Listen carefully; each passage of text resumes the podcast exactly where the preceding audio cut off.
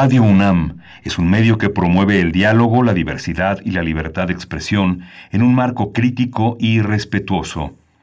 Los comentarios expresados a lo largo de su programación reflejan la opinión de quien los emite, mas no de la radiodifusora. Radio UNAM presenta Primer Movimiento. El mundo desde la universidad.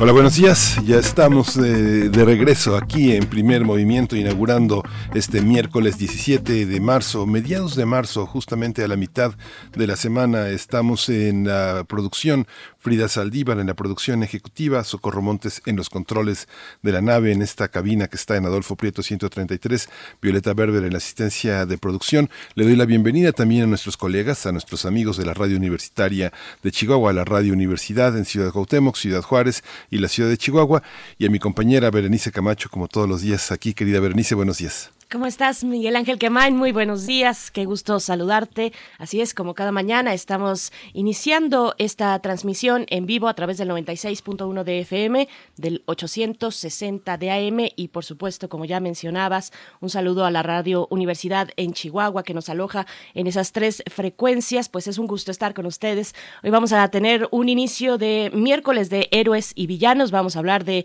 el proyecto Desintoxicando Narrativas, Mujeres y cannabis en México. Vamos a conversar sobre este proyecto en el que participan pues distintos perfiles de periodistas, todos ellos y ellas también eh, en torno a el proyecto Distintas Latitudes que engloba a su vez pues esta presentación sobre las narrativas en torno a la cannabis y las mujeres. Esto con Aranzazú Ayala, reportera en el portal Lado B en Puebla. Y bueno, yo creo que además subyace en este tipo de proyectos pues la colaboración colaboración entre periodistas independientes, que es una alianza y son alianzas que se dan en nuestro país y que, y que bueno, son importantes para impulsar precisamente ese periodismo de, largo aliento, ese periodismo social. Así es que bueno, será un gusto poder compartir con ustedes los detalles de este proyecto de Desintoxicando Narrativas, Mujeres y Cannabis en México.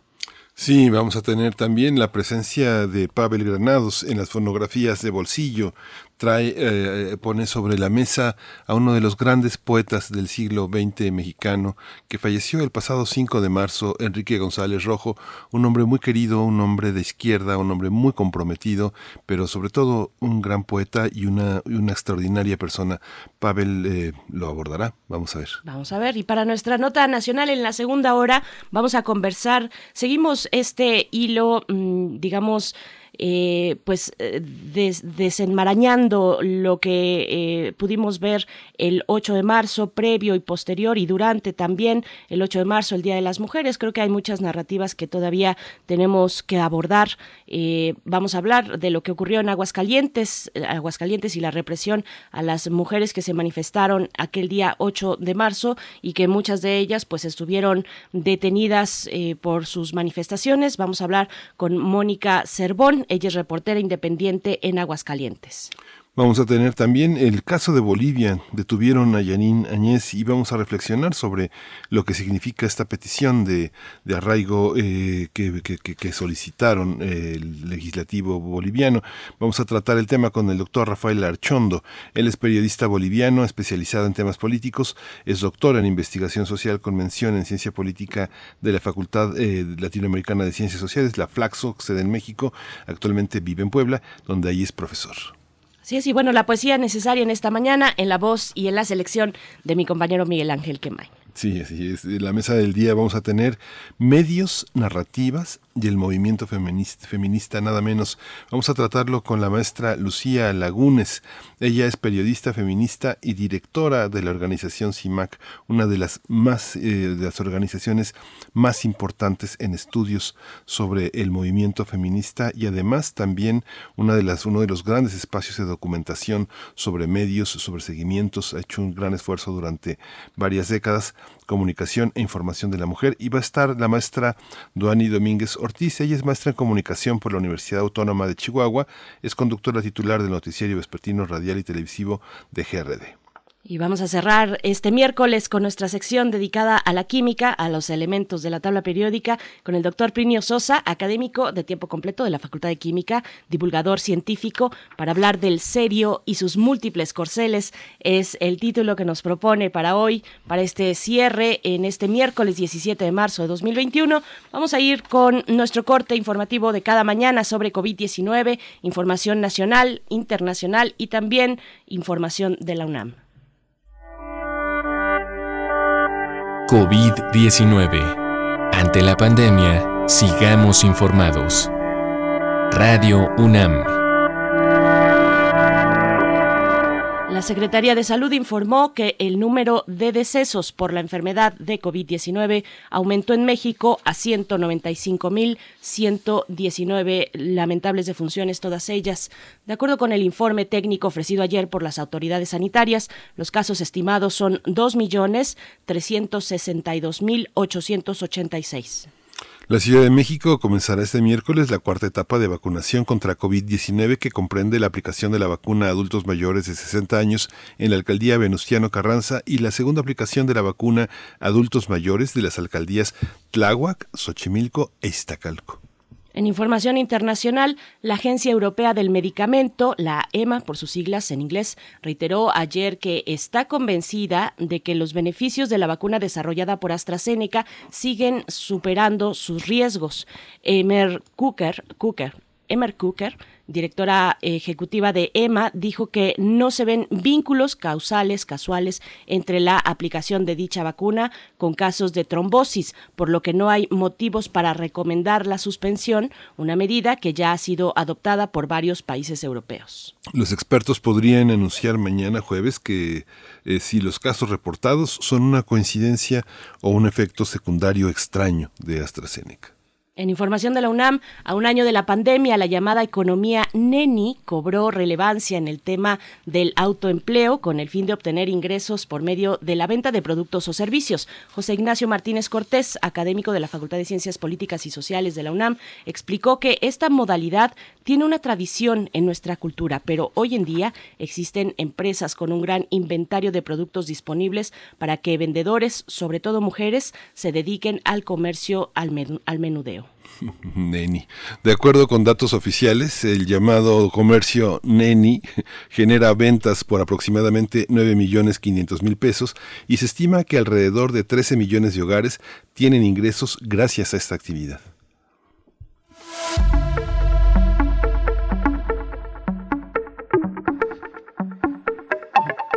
Pues las nenis se les dice, ustedes las conocen seguramente en redes sociales, han visto como eh, mujeres, muchas de ellas jóvenes, no importa la edad, pero muchas de ellas jóvenes que tienen un acceso tal vez más eh, inmediato a las redes sociales, al entorno digital, pues eh, comercializan, venden sus productos, ofertan sus productos en redes sociales y pues bueno, una forma de salir adelante en medio de esta pandemia que ha golpeado particularmente a este sector, a las mujeres. Y pues bueno, vamos con recomendaciones culturales. Este miércoles al mediodía será inaugurada la exposición virtual Vindictas Latinoamérica Miradas a la Raíz, la cual reúne una serie de infografías elaboradas por Libros Sunam para las rejas virtuales de Casa del Lago. Se trata del talento de cuatro ilustradoras iberoamericanas, Isol, Paloma Valdivia, Sara Morante y Rosario Lucas, quienes a través de este formato gráfico dan a conocer la vida y obra de las 20 escritoras que forman parte de la antología publicada por la UNAM el año pasado en coedición con la editorial española Páginas de Espuma. Esa exposición virtual, Vindicta Latinoamérica Miradas a la Raíz, va a estar disponible en la página de la Casa del Lago Virtual hasta el domingo primero de agosto. Así es, bueno, no se lo pierdan. Y vamos con música. Esto está a cargo de Avia. Why Should I Cry? Es la canción para iniciar este miércoles 17 de marzo. Recuerden que están nuestras redes sociales ahí esperando sus comentarios como cada mañana. Bienvenidos esos comentarios y también la posibilidad de a partir de ese espacio digital hacer comunidad. Así es que arroba P Movimiento, estamos así en Twitter, Primer Movimiento UNAM en Facebook. Vamos con música. Vamos.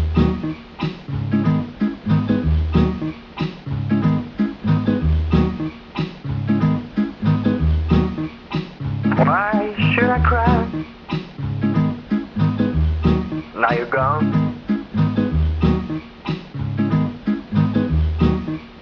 Why should I cry? Now you're gone.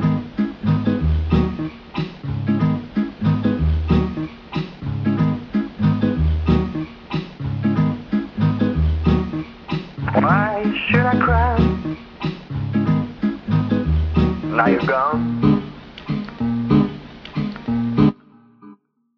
Now you're gone.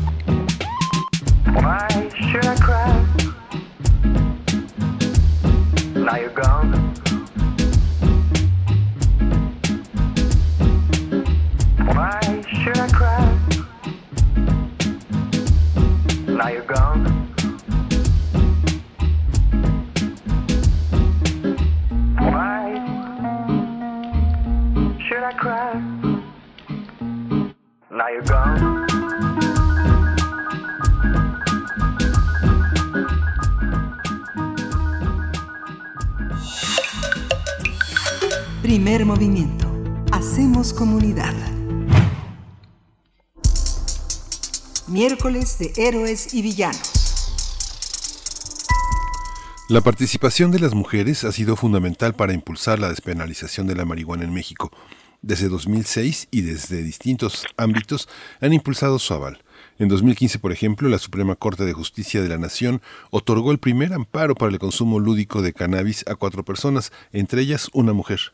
Mientras que otras cultivan la planta con el objetivo de mejorar la calidad de vida de sus hijos o algún familiar con alguna enfermedad o discapacidad, otras mujeres defienden el derecho sobre su cuerpo, el derecho al placer y al libre desarrollo de la personalidad. Algunas legisladoras sin titubeos han llevado plantas de marihuana a las sedes del Congreso de la Unión, pese a ser juzgadas. También hay quienes defienden a las que permanecen en prisión al participar como mulas, que es el término que este, se dice para llevar la droga, ya sea por necesidad, pobreza o relaciones inequitativas de poder. Todas ellas son mujeres que luchan contra los prejuicios y estigmas que hay hacia la planta y hacia ellas mismas. Y es que en un sistema patriarcal tampoco sorprende la invisibilización de las mujeres en las luchas sociales. Pese, a ello, apuestan y luchan para que el Estado legalice y regule el cultivo y el consumo de la cannabis, esto en beneficio de la salud pública y la justicia social. Esto es lo que busca el proyecto Desintoxicando Narrativas, Mujeres y Cannabis en México. Pues vamos a conversar sobre este proyecto para desmitificar las narrativas sobre mujeres y cannabis. Este día nos acompaña a través de la línea Aranzazú Ayala. Ella es reportera en el portal Lado B en Puebla y también es eh, pues participante, una va de la mano con eh, distintas latitudes. Aranzazú Ayala, ¿cómo estás? Bienvenida. Eh, qué gusto poder conversar contigo una vez más sobre ahora sobre un proyecto, un proyecto nuevo. ¿Cómo estás? Sí, sí. Muy bien, pues muy contenta de saludarles y para platicar justo de este de este proyecto que apenas salió el día lunes 8 de marzo, que fue un trabajo que hicimos eh, Lado B con Radio Abierta de la UAM, con apoyo de la Fundación Gabo, la Fundación García Márquez, una beca que tienen sobre nuevas narrativas sobre drogas, que también es eh, patrocinada por Open Society, y pues bueno, fuimos eh, ganadores de, de este proyecto, de este apoyo, así que decidimos hacer esto sobre mujeres y cannabis para visibilizar todo lo que las mujeres han hecho en México. Y estamos, digamos, eh, donde estamos hasta ahora, que aunque falta un buen camino, ha sido prácticamente gracias a la a la lucha de las mujeres, no, la lucha y la insistencia de mujeres que se dedican a distintas cosas y fue bastante interesante pues descubrir todo este mundo, ¿no? De, del cannabis en México. Uh -huh. Cuéntanos cómo, cómo, está, cómo está ese proyecto y cómo, cómo se inscribe en este ámbito este, más amplio a, partir de esta idea de una fundación de periodistas. Sí, pues eh, el, la idea del proyecto y ahora el, el resultado final es eh, una, un texto bastante amplio, dividido, digamos, en partes eh, que habla de distintas áreas en las que las mujeres se acercan al cannabis. También hay una serie de cinco podcasts sobre los temas como nutrición canábica, medicina, eh, mamás y consumidoras, uso, uso lúdico o uso adulto por placer, que puede tener los tres nombres. Y también hay un recetario sonoro de eh, recetas eh, con cannabis. Cabe destacar que muchas de estas recetas son con la hoja cruda y las han dado nutriólogas especializadas en medicina canábica. En México existe la Asociación Mexicana de Medicina Canábica y hay muchísimas mujeres que están ahí, por ejemplo, eh, por hablar como de una de las áreas. Eh, también hay dos programas especiales dentro del dentro de este especial. Y pues bueno es un, un, un trabajo eh, multimedia. Les comento bastante amplio porque eh, entrevistamos a alrededor de 29 mujeres eh, desde químicas algunas de las de las mujeres que hicieron el reglamento de uso medicinal abogadas químicas mujeres que no consumen eh, cannabis por ejemplo varias de las entrevistadas también hablamos con las eh, con las compañeras que trabajan desde esta cultura de paz, ¿no? Para quitar esta narrativa de criminalización. Eh, por ejemplo, la, las eh, compañeras de Instituto RIA México Regula, de Reverdecer Colectivo, hablamos con varias redes de, de mujeres consumidoras que hacen, pues justamente crean esos espacios seguros de mujeres para tener un consumo seguro. También hablamos con grupos de, de mamás consumidoras y de mamás cultivadoras, ¿no? Que es, es distinto de las mamás que buscan eh, pues todos estos productos para la salud de sus hijos o hijas. Y también hay un grupo de mamás que defienden el hecho de consumir para quitar este estigma y esta criminalización de decir eres consumidora no eres buena madre no eres consumidora eres irresponsable eh, entonces están todas estas digamos que áreas bien importantes y muy interesantes que finalmente pues se complementan las unas con las otras porque al final del día todas ellas han ido a la misma lucha no de despenalizarla y sobre todo quitar ese estigma que todavía socialmente se tiene de marihuana igual algo malo, ¿no? Marihuana igual algo dañino. Uh Aranzazú, bueno, es un mosaico muy amplio mm, de distintos acercamientos hacia mujeres y cannabis. Y para el caso de un país como el nuestro, también para el caso de Colombia, por ejemplo, pues hay un impacto importante sobre mujeres en el contexto de la persecución a las a las drogas, eh, la mal llamada guerra contra las drogas Cuéntanos acerca de ese, de ese perfil, cuáles son los impactos, las implicaciones que ha tenido sobre la vida de las mujeres, pues esta, esta mal llamada guerra que todavía se desarrolla y se despliega en México. Claro, pues hay muchísimas mujeres que están presas por, por transportar, eh, eh, por consumir, pero también por transportar. Y, y lo que también comentaban varias de las entrevistadas es que muchas de estas mujeres que transportan lo hacen lo han o lo han hecho por eh, ayudar entre comillas hacer algo para sus parejas ¿no? o por sus parejas. También pues muchas mujeres que han eh, comprado para tener acceso a esto por el tema de salud no de, de, algún familiar. Porque pues generalmente son las mujeres quienes se dedican al cuidado cuando una persona de la familia tiene algún padecimiento eh, entonces es eh, digamos es, impo es importante como ver eso no que la mayoría de quienes están presas por posesión ha sido también por una cuestión, digamos, de cumplir, entre comillas, cierto rol de género, ¿no? Que esto es algo que también enfatizan varias de las entrevistadas, que por eso se tiene que quitar, ¿no? Este, este señalamiento y esta criminalización, porque la, eh, digamos que el acercamiento a la, de las mujeres hacia la cannabis es más desigual, ¿no? Está en una condición de desventaja. Algunas de las compañeras comentaban que, por ejemplo, al momento de que una mujer quiere adquirir eh, y va sola, se está arriesgando más que sin hombre, ¿no? Entonces son como que todas estas desigualdades que se que se traducen en diferentes de diferentes aspectos. Algunas de las mamás eh, igual cuentan que las primeras veces que lo, que iban a, a conseguir eh, algún producto para para sus hijas o hijos, pues lo hacían con muchísimo miedo eh, de que las aprendieran, ¿no? De que alguien las viera, y además decirle, por ejemplo, a los doctores, de, ah, le estoy dando a mi hijo con cierto padecimiento CBD o cannabis medicinal, era un estigma de, ah, señor, usted está rogando a su hijo, ¿no? Ajá. Esta, esta visión, Aranzazú, como hay una serie, hay una serie de herramientas para desintoxicar las narrativas. En, en el caso del lado B, no solo está la parte impresa y de los portales electrónicos, sino también la parte del radio. ¿Cómo, cómo conjuntar esos ámbitos y hasta dónde alcanza a llegar el lado B? Eh, uno piensa que está en Puebla, pero lo que ustedes han hecho yo creo que trasciende las fronteras y trasciende los límites de, estatales para inscribirse de otra manera en un ámbito mucho más amplio, eh, por lo menos el de nuestra lengua. ¿no? Cuéntanos cómo, está, cómo están concibiéndolo y hasta dónde están en Puebla y hasta dónde están en el mundo hispano.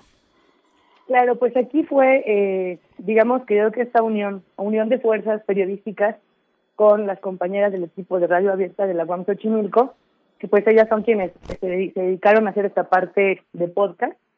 Eh, creo que primero fue eso, ¿no? El, unir las experticias de ambos equipos para hacer algo multimedia que pueda tener un mayor alcance. También tenemos dos infografías, eh, y las infografías están traducidas al agua y a Tzotzil, buscando que lleguen también a otros grupos. Eh, de igual manera, eh, somos parte de una alianza de medios, de eh, alianza, somos más de siete medios eh, locales de varios estados de la, de la República, parte de la red de periodistas de a pie, y hacemos estas alianzas de contenidos. Y pues bueno, eh, también este proyecto se inscribe en esta beca de la Fundación García Márquez, que tiene un alcance eh, pues regional y un poco más amplio también.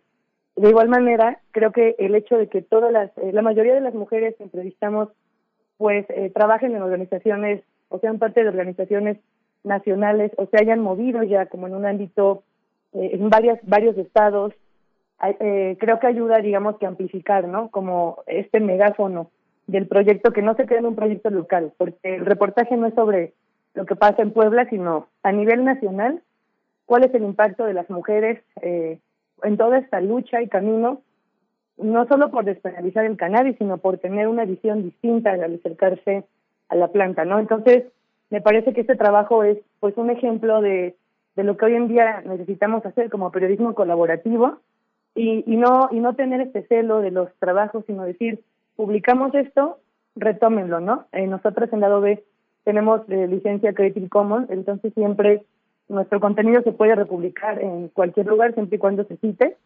Así que pues bueno, ahora es esta suma de fuerzas de decir, tenemos este trabajo, tómenlo, replíquenlo eh, para que llegue llegue más lejos, ¿no?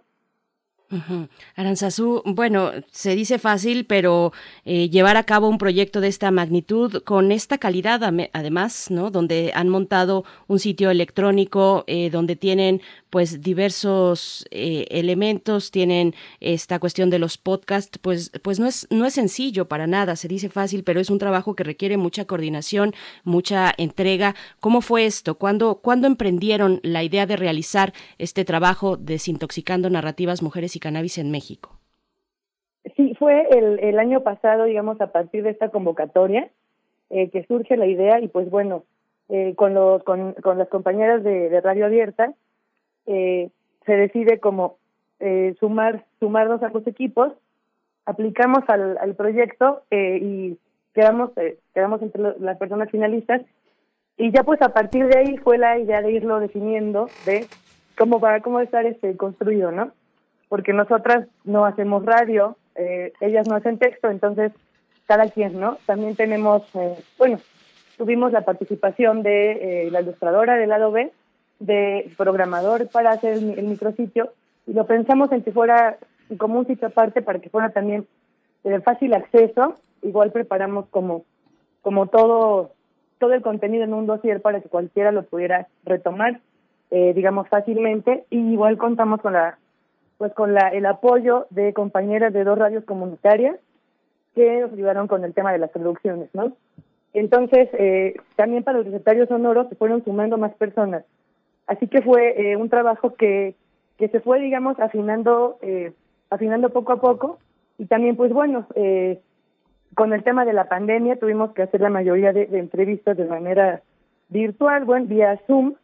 Fueron bastantes entrevistas, entonces hubo una coordinación, eh, digamos, de ambos equipos constante para ver eh, quién iba a estar en qué entrevista, a quién entrevistábamos y a qué hora, ¿no? El tema de todas las transcripciones, de todas las, les comento, 29, más o menos 29 entrevistas. Eh, entonces sí fue como un, un- tener que darle un seguimiento bastante puntual y pues bueno, esta grata experiencia de trabajar con un equipo con el que no habíamos trabajado, de que eh, finalmente cada quien puso su, su conocimiento y expertise y también el resultado ha sido que las compañeras que entrevistamos pues eh, han, han estado también en sus propias redes compartiendo compartiendo este reportaje. Ujú. Es curioso porque, bueno, a lo largo del trabajo que hicieron, es, eh, llama la atención el recorrido que hacen a través de las mujeres eh, de distintos ámbitos, desde legisladoras hasta activistas, pero hay poco reconocimiento, pocas dicen lo he probado o hablan de su experiencia, pero, ¿sabes? Me llama la atención lo que hicieron con las mujeres privadas de su libertad, que por delitos contra la salud, que también son, dicen ustedes, víctimas de un sistema que las violenta y discrimina. 43% de las mujeres en prisión lo está por delitos contra la salud. Sus razones son varias. ¿Cómo, cómo está esta, este aspecto? Por ejemplo, 21% de las mujeres que detuvo el ejército sufrió violaciones sexuales. El 41% de las mujeres que detuvo la Marina también. La participación en las redes delictivas pues suelen ser menores por, por, por solo por transportar. ¿Cómo, es, ¿Cómo está esta parte de la justicia y la relación con las autoridades que son además de estigmatizadas, violentadas? Ahí eh, debo decir que quienes han hecho un trabajo muy puntual eh, respecto a eso son eh, las compañeras de X Justicia. Ellas son quienes eh, tienen, digamos, esta documentación y nos la compartieron también. Eh, en general hay, en general, digamos, en el panorama general, no hay tantas organizaciones que estén trabajando con ese tema, ¿no? Eh, incluso nos comentaban, pues bueno, eh, falta, digamos, revisar qué pasa a veces en, en, en los estados. Todavía ese tema se está viendo muchas desde organizaciones de la Ciudad de México, es un tema que, digamos, a nivel más local no se ha, no se ha explorado y no se ha visibilizado, ¿no? Eh, lo cual sí es preocupante porque realmente no sabemos cuántas mujeres están en esa situación, ¿no? Eh, y cuántas mujeres no están teniendo este acceso a la justicia, también pensando, por ejemplo, en mujeres que viven en comunidades rurales o mujeres cuyo lengua materna no es el español, ¿cómo están teniendo este, este acceso a la justicia, ¿no? ¿Cómo están teniendo este seguimiento? ¿Cómo están recibiendo eh, esta información, solamente están teniendo un proceso justo, un juicio justo. Hay todavía una eh, un foco rojo preocupante en cuanto a, a lo que está pasando, ¿no? Que no que no se está viendo y si bien la sociedad civil le, le está dando un seguimiento, tampoco aún son tantas organizaciones que lo vean, ¿no? Pero por eso es importante, importantísimo lo que hacen organizaciones como como X Justicia, eh, como Reverdecer, ¿no? De hablar un poco sobre esta eh, sobre la cultura de paz, ¿no? Y poner el dedo sobre el renglón de la criminalización. Y creo que también eh, una parte muy importante de la lucha de todas ellas, ¿no? De todas las mujeres que están en el mundo del cannabis, es decir, que se despenalice justamente para detener esta criminalización, eh, para detener esta injusticia y que se trate como un tema de salud pública, ¿no? No como un tema delictivo, no como un tema de incidencia delictiva. Uh Aranzazú, también hay una parte de cannabis medicinal. Te pregunto cuál es el panorama ahora que venimos pues de una discusión muy interesante donde se ha aprobado cómo ha quedado finalmente, ya quedó el, esta ley de despenalización de la marihuana en México. La cuestión del cannabis medicinal, ¿qué, qué impacto tiene para las mujeres? Precisa, eh, particularmente en el acceso a medicamentos o en la posibilidad pues de realizar los propios medicamentos para apoyar ya sea a sí mismas, a sus hijos, a sus hijas, a, los enfermos que pueda haber en su entorno familiar. Pues para las mamás que, que tienen hijos, hijas con estos con unos padecimientos, por lo que nos comentaban, ha sido, bueno, iba a ser un, un respiro, sobre todo el no tener que estar accediendo ¿no? A, a, a, algo que es medicinal con el miedo ¿no? de que las detengan, de que las encarcelen, eh, de que la señalen. Eh, también, más allá de eso, pues han tenido que luchar ¿no? con este prejuicio de le está dando algo malo a su hijo, a su hija. Entonces abre todo este panorama de decir, bueno, la comunidad médica, científica, ya está viendo que hay muchísimos estudios, hay incluso estudios avalados, eh, financiados por el Senado, que hablan sobre el sistema endocannabinoides, sobre los distintos endocannabinoides, sobre su interacción ¿no? en, el, en, el, en, en el ser ¿no? En el organismo. Eh, eso por una parte y también, pues bueno, ahora que se va a, se, se, se, se avala, digamos, el uso de productos y derivados, pues también eh, va a reducir el, costo, hablando para de quienes los tenían que importar, ¿no? Y pues muchas, eh, muchas de las de las mamás, eh, algunas están amparadas, pero muchas, y nos comentaban, no tenemos, no tenían, decían, no teníamos, ni tenemos, ¿no? El dinero eh, el recurso para interponer un amparo. Entonces también es, eh, digamos, como alcanzar una meta, de decir, ya vamos a poder tener estos medicamentos o hacerlos nosotras. Si bien nos han comentado que todavía hay algunas cosas que afinar en el reglamento, pues esto ha sido la construcción muchas mujeres han participado en el reglamento, químicas, abogadas, que han insistido en la importancia de, bueno, de, de no solo del libre desarrollo de la personalidad, sino pues de este acceso a la salud, ¿no? Sobre todo, de que no se puede negarle a nadie el acceso a la salud y a algo que, que pueda mejorar la salud. Oye, ah, eh, ¿cómo, ¿cómo ha afectado también, eh, Aranzazú, la legislación reciente sobre este tema? Porque, bueno, yo veo en el portal muchas recetas, pero eh, ¿hasta qué punto el cultivo, el portar, el llevar de un lado a otro eh, puede, puede generar algún conflicto legal? ¿Cómo, ¿Cómo estamos en esta situación? Claro, pues ahora con el tema medicinal, eh, digamos, es una, una cosa como aparte. Eh, con el tema de la, de la otra ley, digamos, de la despenalización del uso lúdico, pues bueno, todavía faltan, digamos, los detalles, pero sí muchas organizaciones han señalado que esa ley todavía falta, ¿no? Eh, el día de la discusión en, la- en la Cámara, eh, México Regula estuvo haciendo un comentario en vivo lo que decían, incluso enviaron varias organizaciones comunicados de aplaudir no la voluntad política este este avance pero diciendo que todavía todavía esta ley sigue criminalizando de alguna forma a los usuarios a las usuarias no Eh, entonces pues bueno ahí sí habría que estar al pendiente de, de al final cómo queda esta publicación si alguien puede interponer algún recurso legal no finalmente las organizaciones no como México regula pues como Instituto RIA han estado muy activas y han estado siempre trabajando de la mano con el con legisladores, ¿no? legisladoras para eh, para que esta letra chiquita de las de las leyes eh, pues eh, no resulte contraproducente, ¿no? Para para los usuarios, las usuarias. Entonces ahí sí habría que estar dando un seguimiento durante eh, los siguientes meses. Me parece que se tiene de aquí hasta abril para el periodo. Habría que ver cómo queda finalmente y que no se que no se siga criminalizando, ¿no? Del tema medicinal, pues bueno, ya es un avance, pero aún falta, digamos, los, las cosas como un poco más técnicas eh, en cuanto a, bueno, quién va a ser quien, quien vigile estos productos, ¿no? Y va a ser, qué instancia va a, digamos, asegurarse de que los productos estén bien, quién, cómo va a estar el tema de impuestos, venta, etcétera.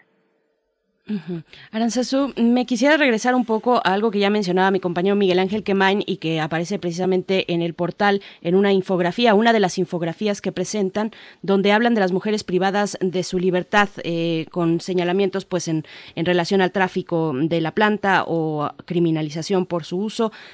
Hay un dato que, que no quisiera dejar de largo que mencionaba Miguel Ángel. El 40 y- 41% de las mujeres que detuvo la Marina sufrió violaciones sexuales. Cuéntanos sobre esta cuestión, por favor, Aranzazú. ¿Cómo fue para ustedes documentar esta situación? Eh, ¿Hasta dónde pudieron profundizar? ¿Qué sabemos de las denuncias? ¿Cuántas han sido atendidas? ¿Cómo se gestiona en la justicia este tipo de casos? Bueno, ahí les comentaba que realmente es el trabajo de, de Fundación X Justicia, eh, que tampoco, eh, por lo que comentaban, pues tampoco fue tan sencillo, o no es tan sencillo en general documentar esto, Ajá. porque generalmente, pues al momento de documentar estos casos, eh, se documenta a través de quejas interpuestas, ¿no? Contra las dependencias, pero no hay, digamos, no hay un registro público, no hay un registro abierto, no es un tema que se esté visibilizando y algo muy eh, muy importante de lo que de lo que se habla, ¿no? En, en el en todo el trabajo y de lo que las compañeras hablaban también es de la desigualdad que y, y, y, y a lo que se enfrentan mujeres y hombres, ¿no? Por ejemplo, un hombre al momento de tenerlo, eh, digamos, la regla no es que haya un abuso sexual. Y con las mujeres casi siempre, ¿no? Casi siempre, y bueno, está documentado que Fuerzas Armadas y Fuerzas Policíacas tienen estas prácticas, documentado creo que a partir de quejas interpuestas, ¿no? Ante instancias nacionales, incluso hay quejas, ¿no? Ante instancias internacionales, la Corte Interamericana, ¿no? Hay casos que incluso han llegado a señalamientos contra el Estado mexicano y, y han tenido que dar disculpas públicas por abusos, violaciones de elementos de seguridad pública. Entonces, eh, lo que lo que se quiere enfatizar con esto es la manera, digamos, el camino que tienen las mujeres y los hombres al acercarse a algo que, que no está regulado, algo que está considerado todavía como ilegal, los riesgos que conlleva, ¿no? Eh, y esta, digamos, todavía visión muy diferente que se tiene de cómo se acercan las mujeres y los hombres. Le digo que el trabajo que tiene X eh, Justicia es muy interesante pero también justamente hace, hace falta seguir documentando esto y pues bueno, también recordemos que en México tenemos una cifra negra de delitos, es decir, los delitos que se denuncian solo son entre el 2 y el 10% del total, ¿no? Algunos investigadores e investigadoras señalan que el 15%. Entonces estamos hablando de que si tenemos estas quejas, ¿no? Por por abuso sexual, por violación de fuerzas armadas al momento de tener mujeres, eh, eh, eh, y serían, en el mejor de los casos, entre comillas, representarían el 15% de lo que ocurre, ¿no? Estamos hablando de que entre un 85 y 90 y hasta 98% de los delitos no se denuncian y no sabemos qué están pasando.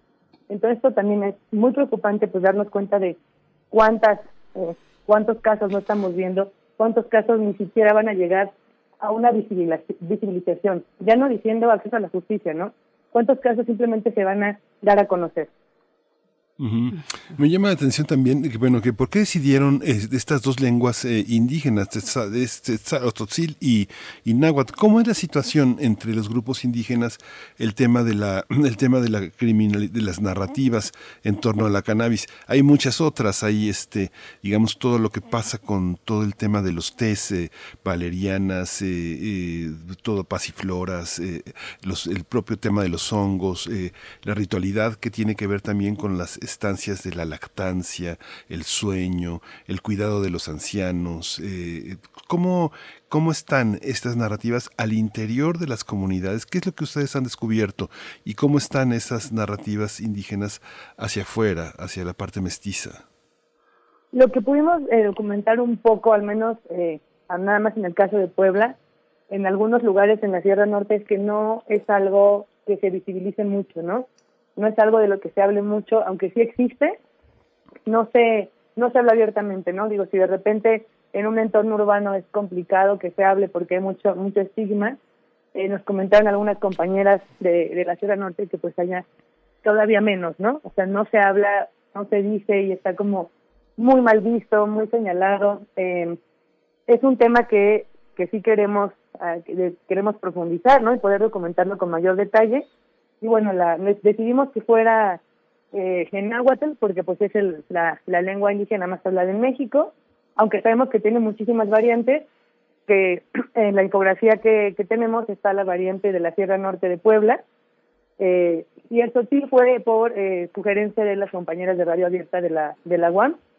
Entonces, bueno, todavía es, es un tema que, que está bastante, bastante invisibilizado, ¿no? También. Eh, pero pero que no es ajeno, ¿no? No es ajeno en todo el país, pero apenas, apenas está las, las personas, no todo el mundo animando a hablar un poco porque sigue, ¿no? Como les comentaba, pero creo que es muy importante insistir en esto, este estigma, ¿no? De quien consume, ¿no? Está mal visto, ¿no?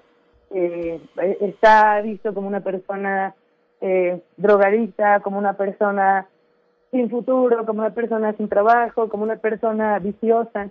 Todavía no se, no se, no se rompe, ¿no? Esta, esta visión, este prejuicio que, que existe. Uh ya la mm, reportera del portal Lado B de Puebla, pues te agradecemos mucho esta charla. Cuéntanos finalmente dónde podemos acercarnos a este trabajo, cuáles son las redes sociales para dar con él. Claro, pues estamos como en Facebook Lado B, el portal es www.ladobe .com.mx, Twitter arroba lado y también está eh, en el portal de la radio abierta de la UAM. Eh, tenemos un, micrositio, igual que es www.ladobe.com.mx, diagonal mujeres y cannabis, y el mismo micrositio está en, en radio abierta. De igual manera, el lado B estamos en Instagram como lado BMX. Ahí tenemos, ahí están las infografías, ahí está eh, todo este micrositio. E igual el jueves vamos a tener un conversatorio con algunas de las entrevistadas, jueves a las 7 de la noche en las redes sociales del lado B, justamente sobre la despenalización de uso lúdico y bueno, en qué va y qué hace falta. Sí. Pues verdaderamente felicidades. Este trabajo le da también una enorme credibilidad a la Fundación Gabo. Ustedes se pusieron muy contentos porque fueron seleccionados, pero yo creo que ellos deben estar doblemente contentos por el trabajo que han hecho y por lo que el lado B representa para el periodismo del país y para esta parte que el lado B tiene de de comunicarse con una, con una sociedad que también tiene que sostener el periodismo que consume, porque es el periodismo que nos alerta y nos hace mejores ciudadanos. Gracias, Aranzazú Ayala. Gracias a ustedes y un gusto, como siempre, estar en este espacio. Un gran abrazo. Gracias. Hasta pronto, Aranzazu Ayala. Felicidades a todo el equipo. Ojalá que este proyecto dé mucho de sí para ustedes, para la problemática que abordan. Y pues bueno, nos vamos a ir con música. Esto está a cargo de Masta Cuba, esta mujer hip hopera mexicana. Vamos con la canción que se titula Rebobina.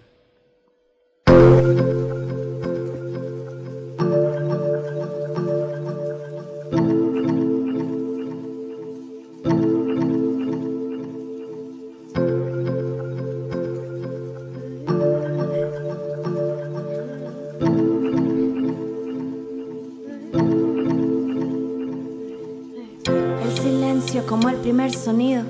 Estoy fumando más de lo normal. En lo profundo de este acuoso abismo. Estoy convirtiendo todo el odio en paz. Otro fin de, me siento triste. Aún olvido lo último que me dijiste. No queda nada ya de lo que me diste. No puedes extrañar lo que nunca recibiste. And that's why erase and rewind. Estás arrepentido. Yo bebiendo wine. Tú cada vez más lejos. Yo volando high, cause papi. Been changing my mind. Ya no te escribo a ti, le escribo a tus recuerdos. Y tengo tantas grietas que a caer ya no le temo. Mis cicatrices con polvo de oro las relleno. Quizá otra vez me rompa, pero sigo resistiendo. Me ahogo en vasos de agua aunque sepa nadar. Mi situación sentimental es mi, my friends and cats. El llorar por todo es una visita habitual. La vida no termina, ya la vez es tan fugaz. Salam aleikum y que te vaya bien. No todo ha sido en vano, conozco más mi ser. Por todo lo vivido, todo lo que no fue, te dedico con amor. Blue Train de Coltrane. That's why erase and rewind. Tú estás arrepentido, yo bebiendo wine. Tú cada vez más lejos, yo volando Primer movimiento. Hacemos comunidad. Fonografías de bolsillo. Damos la bienvenida como cada miércoles a Pavel Granados, escritor y director de la Fonoteca Nacional, que lleva a cabo esta sección Fonografía de Bolsillo para hablar en esta mañana del fallecimiento del poeta y filósofo Enrique González Rojo. ¿Cómo estás, Pavel? Qué gusto escucharte esta mañana y saludarte.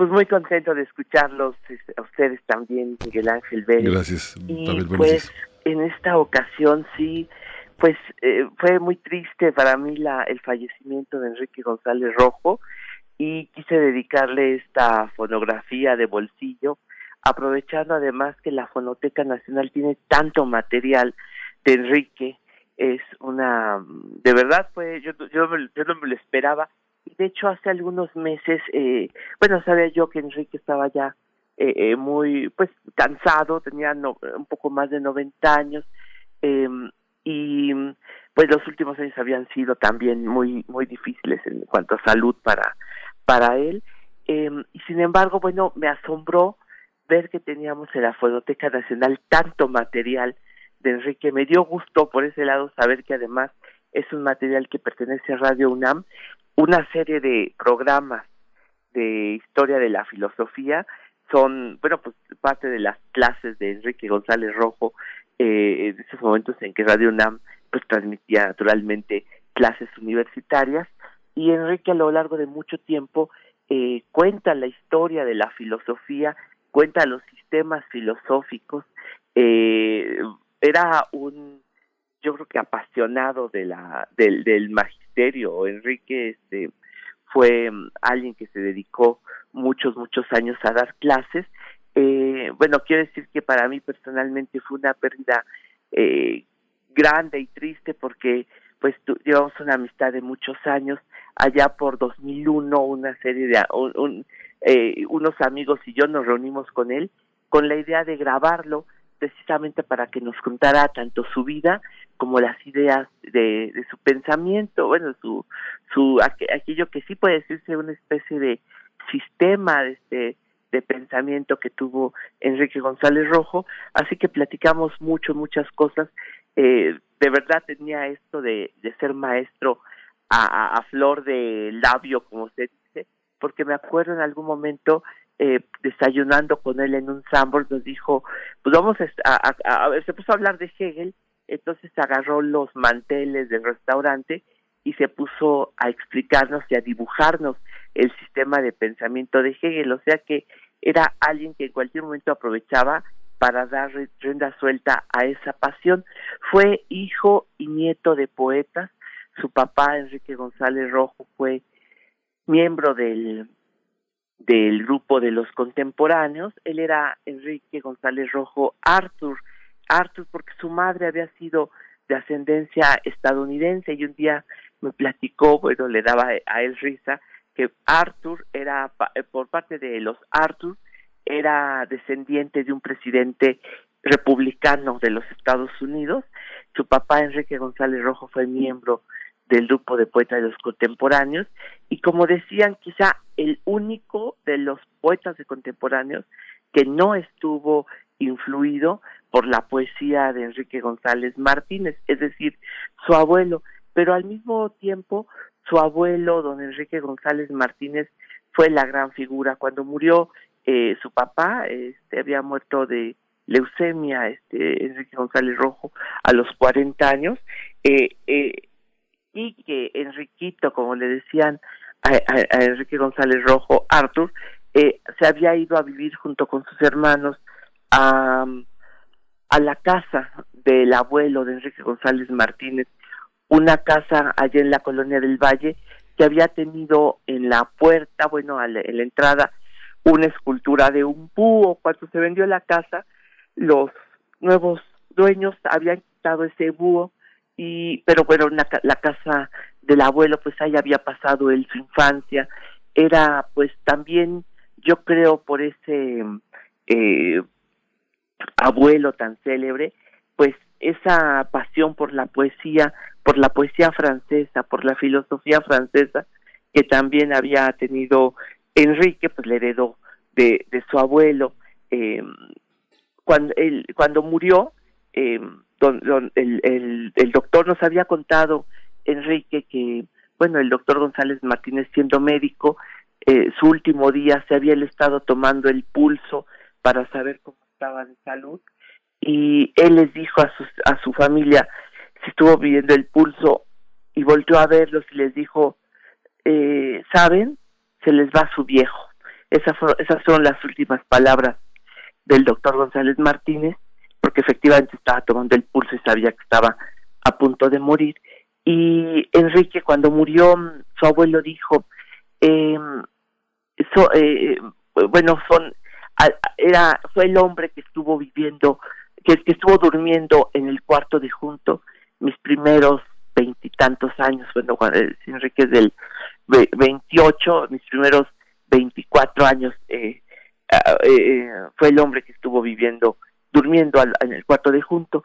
Eh, desde que murió eh, el doctor González Martínez, eh, Enrique no había vuelto a escuchar la voz, no sabía que se había, que se había conservado, que afortunadamente estaban unos segundos de, voz de su abuelo, el doctor González Martínez, así que le mandé eh, el, el, unos segundos que tenemos en la Fonoteca Nacional, un soneto, es lo único que se conserva de voz del doctor González Martínez estaba muy contento porque me, me mandó decir Enrique que no había vuelto a escuchar la voz de su abuelo desde que él murió en 1952. Como filósofo fue importantísimo, Enrique, y yo creo que, eh, bueno, ah, quiero decir que recibimos una maravillosa noticia porque ahora sí eh, el Fondo de Cultura Económica publicará las obras completas de Enrique González Rojo, lo cual para mí es va a ser una fiesta eh, tener esas ideas frescas, eh, que yo diría que hay dos muy importantes. Una, eh, él, él, desarrolló una teoría de la clase intelectual que es importantísima y yo creo que ahora la podremos discutir todos, este, revivir, porque es, es una idea importantísima que arroja además luz acerca de lo que él pensaba que era la izquierda, yo creo que es importantísimo eso. Y por otra parte, porque Enrique decía que él como filósofo había sido el continuador, que él se había dedicado a continuar filosóficamente y a volver sistema las ideas de José Revuelta. Entonces, yo creo que por varios aspectos es muy importante tener presente la obra de Enrique González Rojo. Por otra parte, fue poeta, fue parte del poeticismo. Eh, su amigo de juventud fue Eduardo Lizalde. Hicieron, hacían cosas en los camiones, se subían y hacían poemas, hacían juegos. Y un día se sentaron junto a una muchacha que iba en el camión y le empezaron a decir poemas. Esa muchacha estaba ahí, así fue al azar. La muchacha que iba en el camión era resultó ser una poeta, era Isabel Fraire. Eh, Marco Antonio Montes de Oca también fue parte del poeticismo.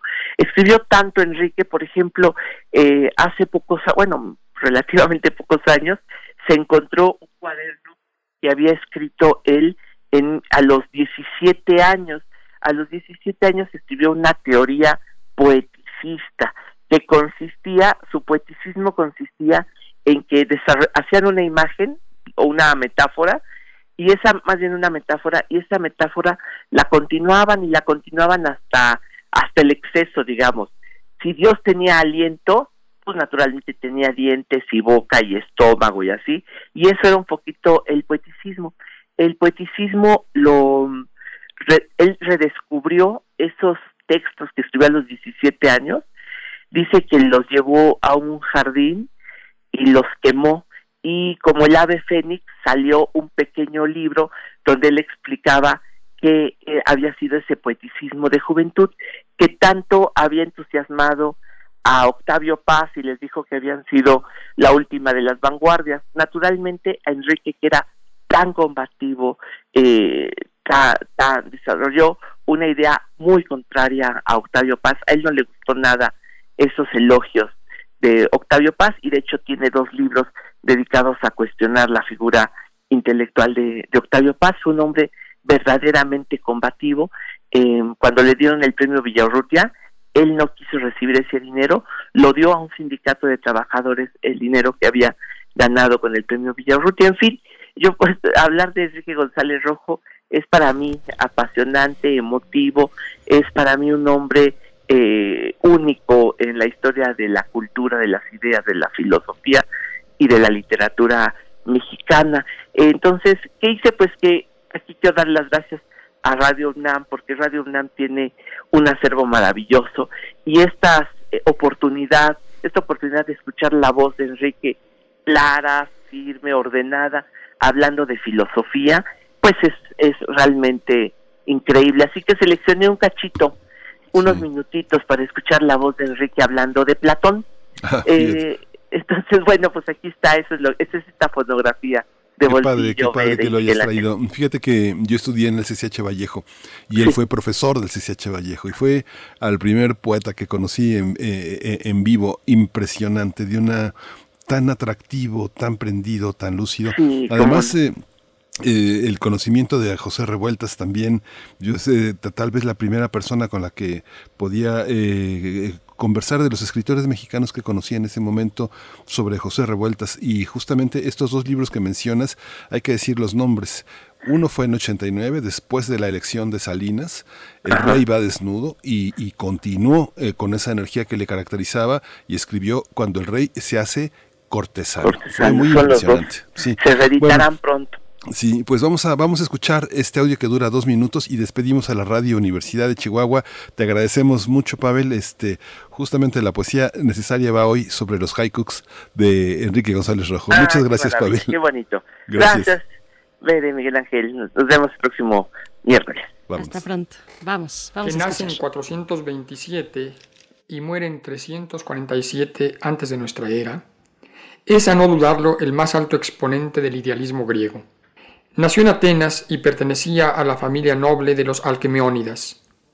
Por parte de su padre descendía del rey Codros y por parte de su madre estaba vinculado a Solón. Nació al inicio de la guerra del Peloponeso y dos años antes de muerto Pericles. Su actividad como filósofo tuvo lugar en efecto después de que las fuerzas combinadas de Esparta y sus aliados del Peloponeso derrotaron a Atenas con ayuda de los persas. Primero fue alumno de Cratilo discípulo relativista de Heráclito. A los 20 años conoció a Sócrates y se mantuvo ocho años en contacto con él. Tras la ejecución de su maestro en 400 a.C., huyó a Megara, donde lo recibió Euclides, discípulo también de Sócrates. Hizo viajes a Sirene, África, donde conoció la matemática a través de Teodoro, a Italia y a Egipto, y volvió a Atenas. Aquí llegó como maestro de la academia que siguió existiendo cerca de 900 años. Interrumpió esta estancia con dos viajes que hizo a Sicilia, a la corte de Dionisio el joven, tirano de Siracusa, donde quiso poner en práctica un Estado basado en los fundamentos filosóficos, el mismo propósito de la República y de las leyes, pero como se disgustó con Dionisio no pudo llevar a cabo su intención. De Platón tenemos los siguientes diálogos.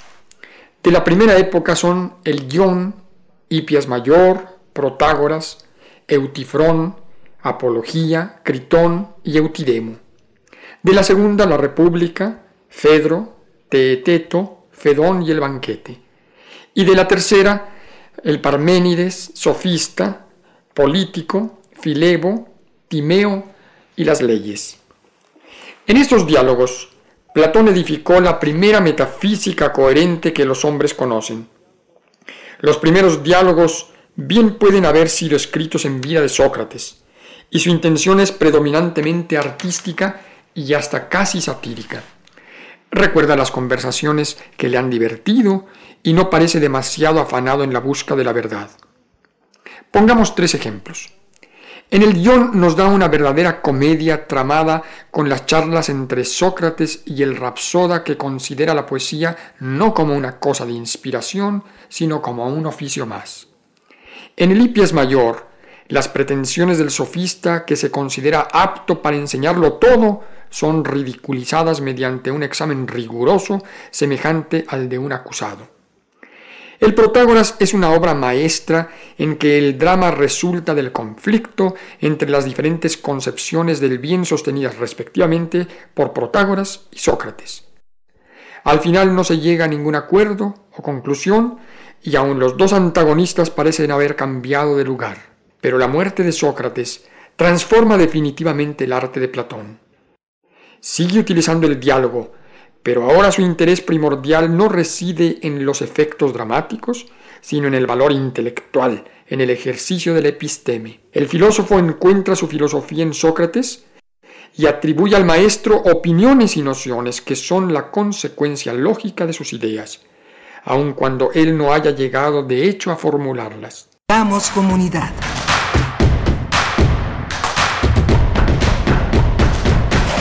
México, su naturaleza, su cultura, sus colores, sus sabores, las diferencias. Entre todas y todos nos fortalece. México. PRD. En 2018 ofrecimos transformar la basura en energía, permiso laboral para asistir a reuniones escolares, impartir educación contra el bullying y que las empresas permitan el trabajo en casa. Todas estas propuestas ya son ley. En el Partido Verde estamos trabajando en nuevas propuestas para superar la crisis económica y de salud, para detener la violencia contra las mujeres y para vivir con más seguridad. Juntos podemos cambiar nuestra realidad. Partido Verde. Las y los ciudadanos junto con el INE organizamos las elecciones y contamos los votos de nuestros vecinos. Y los contamos bien. Por eso no hay fraude. Quienes cuentan los votos se seleccionan en dos sorteos, por su mes de nacimiento y la letra inicial de su primer apellido, y son capacitados por el INE. Vota libre, tu voto es secreto. Y es seguro porque el INE implementa todas las medidas sanitarias para cuidarnos y cuidarte. El 6 de junio el voto sale y vale. Contamos todas, contamos todos. INE. Entra en los archivos sonoros olvidados, extraños, ocultos o poco conocidos que reviven a través de Gabinete de Curiosidades, un espacio de sombras sónicas del tiempo, con Frida Rebontulet y sus almas hercianas. Todos los domingos a las 14.30 horas, Radio UNAM, Experiencia Sonora. Ya inició el proceso electoral 2020-2021. Y en el Tribunal Electoral de la Ciudad de México protegemos tus derechos político-electorales respetando todas las medidas de seguridad sanitaria. Con el fin de brindarte la atención que mereces de forma segura, habilitamos la modalidad a distancia. Llama al 55 53 40 4600. En caso de que nos visites, te invitaremos a seguir los protocolos de salud. Tribunal Electoral de la Ciudad de México, garantizando justicia en tu elección. Duele todo lo que estamos viviendo. Duele hasta el alma. Pero si algo tenemos las y los mexicanos, es que siempre nos unimos y salimos adelante. Así que no importa si odias la política, lo que realmente importa es sanar a México. Sanar los trabajos perdidos, la inseguridad, los centros de salud. En RSP queremos sanarte a ti. RSP, sanar a México. Visita redes sociales progresistas.org. ¿De qué estás hecho México? Recuerda la fuerza de la gente que te fundó. En ti está el espíritu de la lucha, no por elección, sino por consecuencia. No elegimos ser guerreros. La adversidad nos hizo herederos de mujeres guerreras, de filósofos, ingenieros y emprendedores. En nosotros no cabe la derrota. Hoy más que nunca México, recuerda de qué estás hecho. Fuerza por México. Encuentra la música de primer movimiento día a día en el Spotify de Radio UNAM y agréganos a tus favoritos.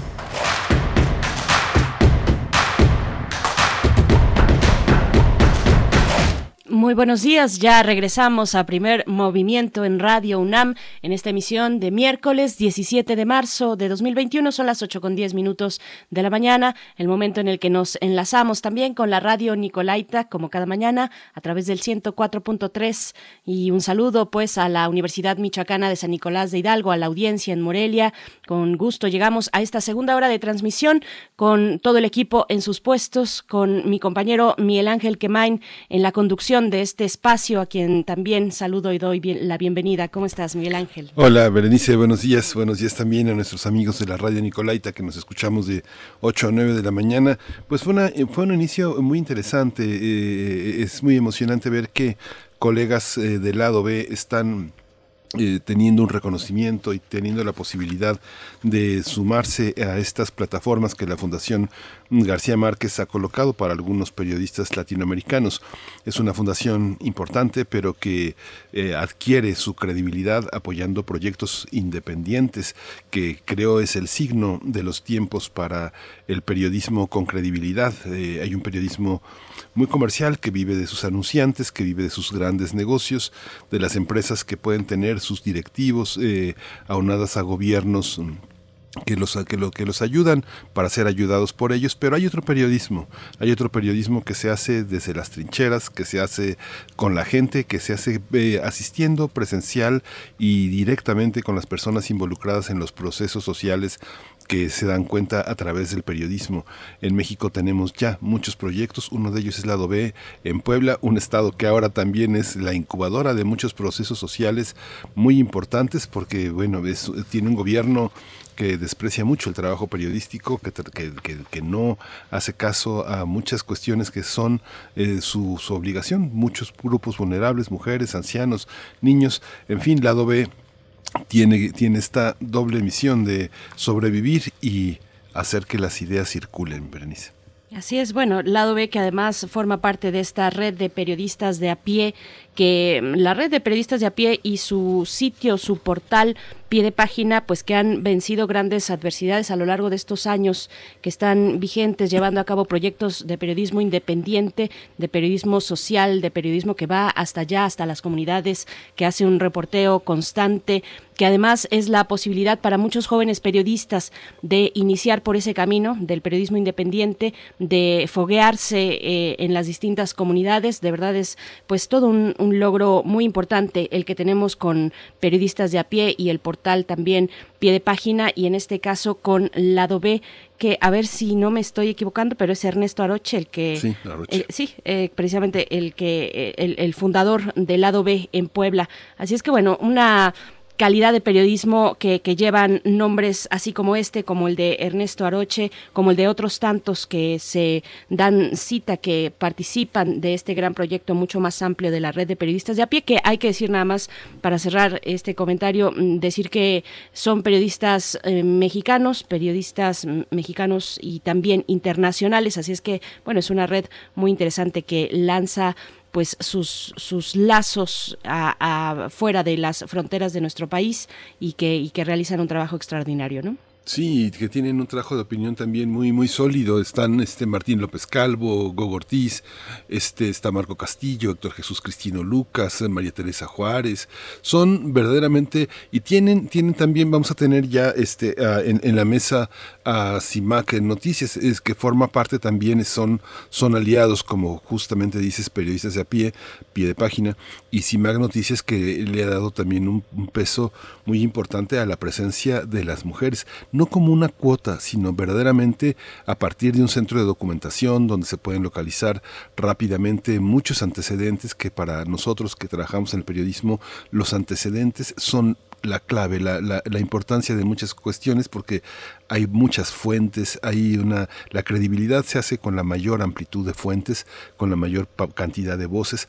Es muy, muy, este, pues muy impresionante, es un gusto ver un periodismo así, porque además Además, uno sabe que ellos, por necesidad y por principios, le dan una presencia muy importante a los jóvenes egresados de Puebla, de Veracruz, de México, de los que la gente que estudia periodismo tiene un espacio ahí. No importa la distinción si estudias en una escuela pública o estudias en una escuela privada, hay una parte de colegas muy interesante, muy fraternal. Este, pues es una autodefensa también de alguna manera este periodismo, ¿no? Por supuesto, bueno, hay que ver la presencia también de los de los jóvenes periodistas, de, de, periodistas de a pie y de pie de página en la, por ejemplo, en la conferencia vespertina de salud.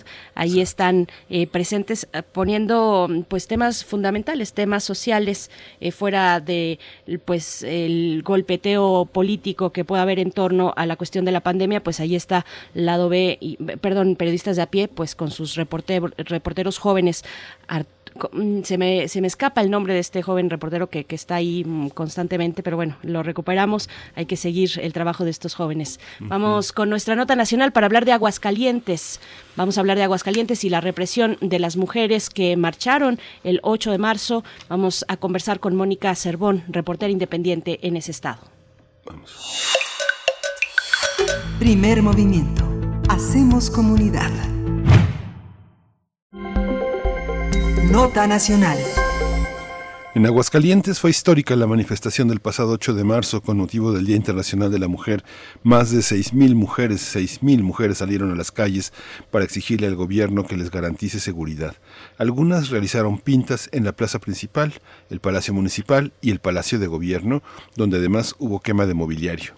También pintaron de morado el agua de las fuentes del centro de la ciudad y pegaron cerca de 90 cruces con los nombres de algunas víctimas de feminicidio en las instalaciones de la Fiscalía General del Estado y del Poder Judicial.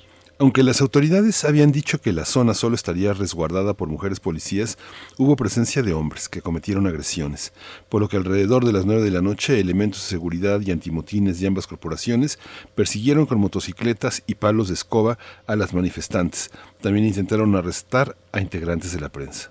Al final, algunos manifestantes fueron, mm, algunas fueron detenidas y obtuvieron su libertad. Sin embargo, la Fiscalía Estatal dijo que continúan las indagatorias de la carpeta de investigación correspondiente. Por ello, diversas organizaciones de la sociedad civil buscan que se eliminen las denuncias presentadas en contra de las señaladas. Sí, vamos a conversar ahora sobre esta persecución judicial del Estado de Aguascalientes contra las activistas que se manifestaron el 8 de marzo.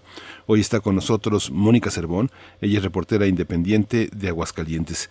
Eh, bienvenida, Mónica, gracias por estar con nosotros esta mañana.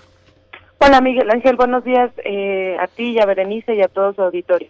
Gracias, Mónica. Bienvenida. Pues cuéntanos, por favor, eh, esta crónica de lo que pasó aquel día en la marcha del 8 de marzo en Aguascalientes. Eh, cuéntanos, por favor.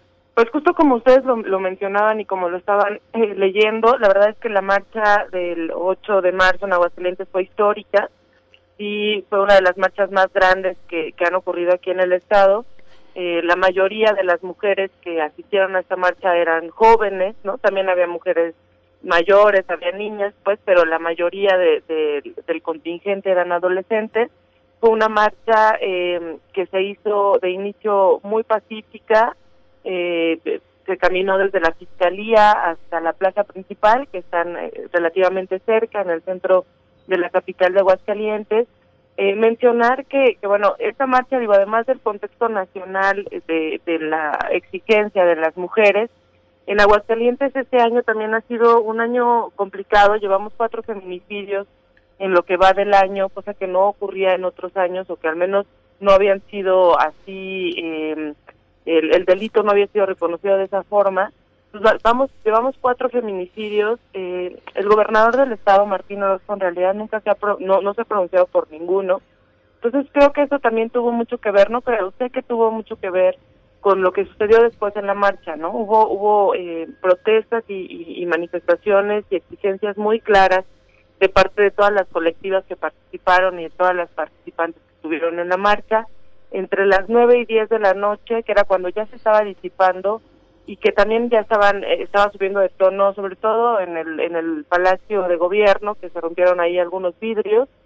Eh, había muchísimos policías, hombres también, justo como ustedes lo estaban leyendo, y ahí empezó justo como la represión que, que ha salido en redes sociales y que nos hemos encargado también de documentar. Fue muy grave, eh, pudimos ver a tanto al titular de la Secretaría de Seguridad Pública Estatal, Porfirio, Porfirio Sánchez Mendoza, como al titular de la Policía Municipal, Antonio Martínez Romo, vestidos de civiles, estaban insultando a las, a las manifestantes, con muchas groserías, amenazándolas de, que las iban a detener, o, dando órdenes para que las detuvieran. Hubo, hubo muchas, muchas mujeres adolescentes golpeadas, incluso una de ellas estuvo en el hospital durante varios días con golpes muy graves, eh, que, que, le, que, le, que, fueron policías pues los que la, la golpearon. Eh, entonces, bueno, en ese momento la verdad es que eh, pues todo era como un desorden, había motocicleta, había policías en motocicleta persiguiendo a, la, a contingentes pequeños de chavas que estaban todavía manifestándose o que estaban eh, viendo qué pasaba con sus amigas, ¿no? Como que estaban preocupadas, entonces había policías que las perseguían. Eh, también eh, se documentó eh, empujones, patadas, eh, había justo había policías con con palos de escoba, ¿no? Algunas de las chicas sí, sí a agarrar piedras, ¿no? Traían y entonces pues con eso trataban también de defenderse. La verdad es que en ese momento la plaza se apagaron las luces, eh, había poca gente ya, en realidad ya el contingente ese de más de seis mil personas ya no estaba, quizá eran unas 200 o 300 por mucho, pues las que quedaban en la plaza, yo creo que muchas menos. Eh, y bueno, lo que sucedió después es que fuimos a- al C4, que es el lugar eh, aquí en Aguascalientes donde llevan a las personas detenidas por parte de la Policía Municipal. Ahí había más de 30 personas detenidas, entre ellas algunos hombres. Eh, las mamás llegaron a ese lugar, había menores de edad que fueron detenidas, que estaban adentro, cuando eso es contrario a la ley, es una violación a los derechos humanos. Eh, llegaron las colectivas feministas, llegaron abogadas, abogados, como para poder empezar a, a, revisar los casos y amparar y, y- hacer que salieran de, ahí. Eh, se logró que la menor, una menor de edad de 15 años sí saliera, que, la, que la pasaran a servicio social porque estaba detenida. Eh, y bueno, pues al final eh, eh, durmieron ahí, estas más de 30 personas salieron en, por la mañana, la mayoría, se quedaron nueve, eh, ocho mujeres y un varón, a quienes el gobierno del estado les imputó tres cargos, daño a las cosas, lesiones dolosas y resistencia a la autoridad, son cargos penales. La verdad es que eh, el, objetivo, o al menos eso es lo que decían desde las colectivas feministas, era enviar a, a estas mujeres al cerezo. Eh, el gobierno del estado durante poco más de un día se negó a levantar los cargos que había imputado en contra de estas mujeres. Eh, y bueno, al final, después de una, una negociación entre el Observatorio de Violencia Social y de Género, que es una organización que, que vela por los derechos de las mujeres aquí en Aguascalientes, y la Secretaría de Gobernación, se logró negociar que, salieran que salieran estas personas que a la mayoría se le levantaron los cargos, menos a dos. Dos de ellas todavía tienen, tienen acusación por parte del gobierno estatal y sin embargo no hay ningún elemento eh, de la policía ni estatal ni, ni municipal que esté en investigación, por ejemplo, por el caso de esta menor de edad que estuvo hospitalizada, eh, por todos los videos que, que demuestran la- las violaciones a los derechos humanos que cometieron. Por ahí la Comisión Estatal ah, señaló y anunció que abriría una queja de oficio, sin embargo, bueno, sí también dijeron que se iban a tardar 60 o 70 días en dar el resultado, pero bueno, por parte de las autoridades no se ha anunciado eh, ni, de- ni del Estado ni del municipio algún tipo de sanción, algún tipo de investigación. De hecho, el gobernador eh, Martín Orozco se negó a posicionarse sobre el tema, no ha querido hablar sobre este tema y, y bueno, pues es, es, un, es algo que, que la verdad es que ha enfurecido mucho a las mujeres en Aguascalientes. Las pintas, por supuesto, al otro día empezaron a quitarse. Eh, y bueno, pues eh, el tema de, de la detención, de la acusación penal y sobre todo que no se haga nada en contra de lo que hicieron las corporaciones policíacas, pues la verdad es que sí ha puesto un, un ambiente de mucho enojo, de mucha eh, rabia por parte de, las compañeras hacia las autoridades estatales.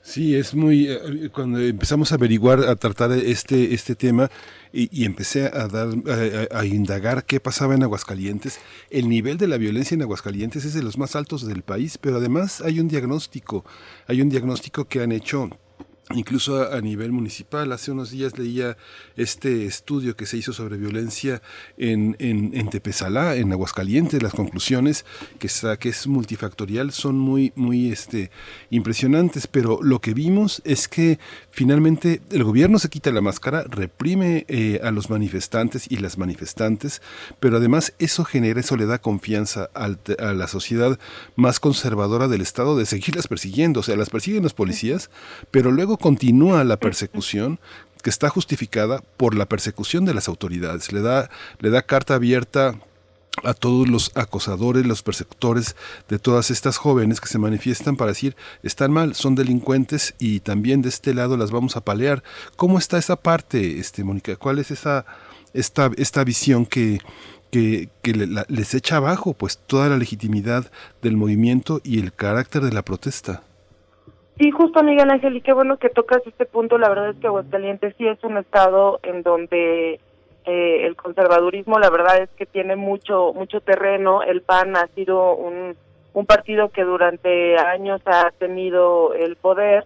Eh, de hecho, bueno, ahora actualmente es quien gobierna el estado, el municipio y el Congreso es quien tiene mayoría de ese partido. Y la verdad es que eh, durante los años han ocurrido muchas reformas y muchas propuestas de reformas que justo han ido como ampliando este ambiente de, protesta de las mujeres. Por ejemplo, el, eh, año pasado, este año, pues, sí, este año fue, se aprobó en el Congreso una reforma para proteger o blindar la vida desde la concepción, ¿no? Y hasta la muerte natural. Entonces, digamos, eh, no tuvo efectos directos, por ejemplo, en, en el tema de la NOM 046 para permitir el aborto a mujeres víctimas de abuso sexual y no se modificó tampoco el Código Penal que permite en algunos casos el aborto, pero sí es un mensaje grave de criminalización, ¿no? Que enviaron desde el Congreso del Estado. Entonces, esto, esto que sucedió, por un lado, le, le permite a un sector amplio de la sociedad eh, restar legitimidad, eh, criminalizar, acusar a las mujeres que, que, que denuncian y que protestan, y por otro lado también, eh, pues miedo de ellas a que algo suceda, ¿no? La verdad es que después de esto, digo, hay algunas chicas que han dicho, bueno, pues vamos a volver a manifestarnos, pero la verdad es que fue tan grave la represión que, que sí de pronto, pues, pues eh, sí puede haber como un miedo, ¿no? Por un lado. Por el otro es que sí, Aguascalientes es el tercer estado a nivel nacional en violencia de género, sobre todo en, en la casa, en el hogar. Hay estudios importantes que se han hecho sobre cómo ocurre la violencia en Aguascalientes, que es perpetrada, perpetrada principalmente por parejas. Incluso eh, hay algunos estudios que señalan qué tipo de artículos utilizan estas parejas para hacer daño a las mujeres, ¿no? Ha habido muchos intentos de feminicidio, eh, las, las organizaciones civiles, sobre todo el observatorio, ha luchado mucho porque se reconozcan eh, los, los asesinatos de mujeres como feminicidios.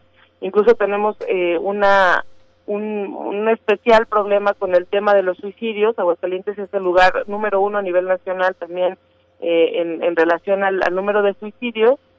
Y sabemos de casos, yo he reportado casos, también se han anunciado casos por parte de las organizaciones civiles de suicidios eh, de, de, mujeres que, que mueren y que la fiscalía lo cierra como un suicidio cuando en realidad fue un feminicidio, ¿no? Hay, hay peritos independientes que han hecho los estudios, ¿no? Y la fiscalía se niega a reconocer todavía que estos casos eh, se trató de un suicidio, de un feminicidio y no de un suicidio, ¿no? Entonces, eh, tenemos como todo este ambiente en el que no es reconocida la violencia contra las mujeres, en el que no son reconocidos sus derechos, en el que el gobernador nunca ha tenido una, una agenda eh, que tenga que ver con los derechos de las mujeres y con protegerlas pese a los niveles de violencia en el Estado. O sea, nunca ha tenido una política pública encaminada específicamente a este problema. Nunca se posiciona de los cuatro feminicidios que ocurrieron este año. No hubo tampoco ningún posicionamiento, es decir, está totalmente invisibilizado, ¿no?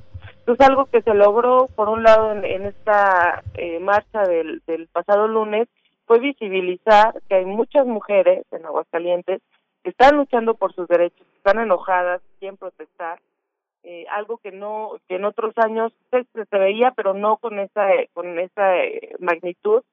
Y, y, bueno, creo que eh, será importante para las autoridades ana analizar esto, ¿no? O sea, que, que además las ponen en riesgo con ese discurso de criminalización, las ponen en riesgo porque además son adolescentes, eh, Miguel Ángel Berenice, o sea, las mujeres que, que estaban detenidas 18, 19 años, o sea, son jóvenes, digamos, frente a policías armados, ¿no? Que, que traen equipo, que, o sea, el, el, el nivel de, de poder o, o, la, o la relación de poder es inmensa, ¿no? Y de fuerza.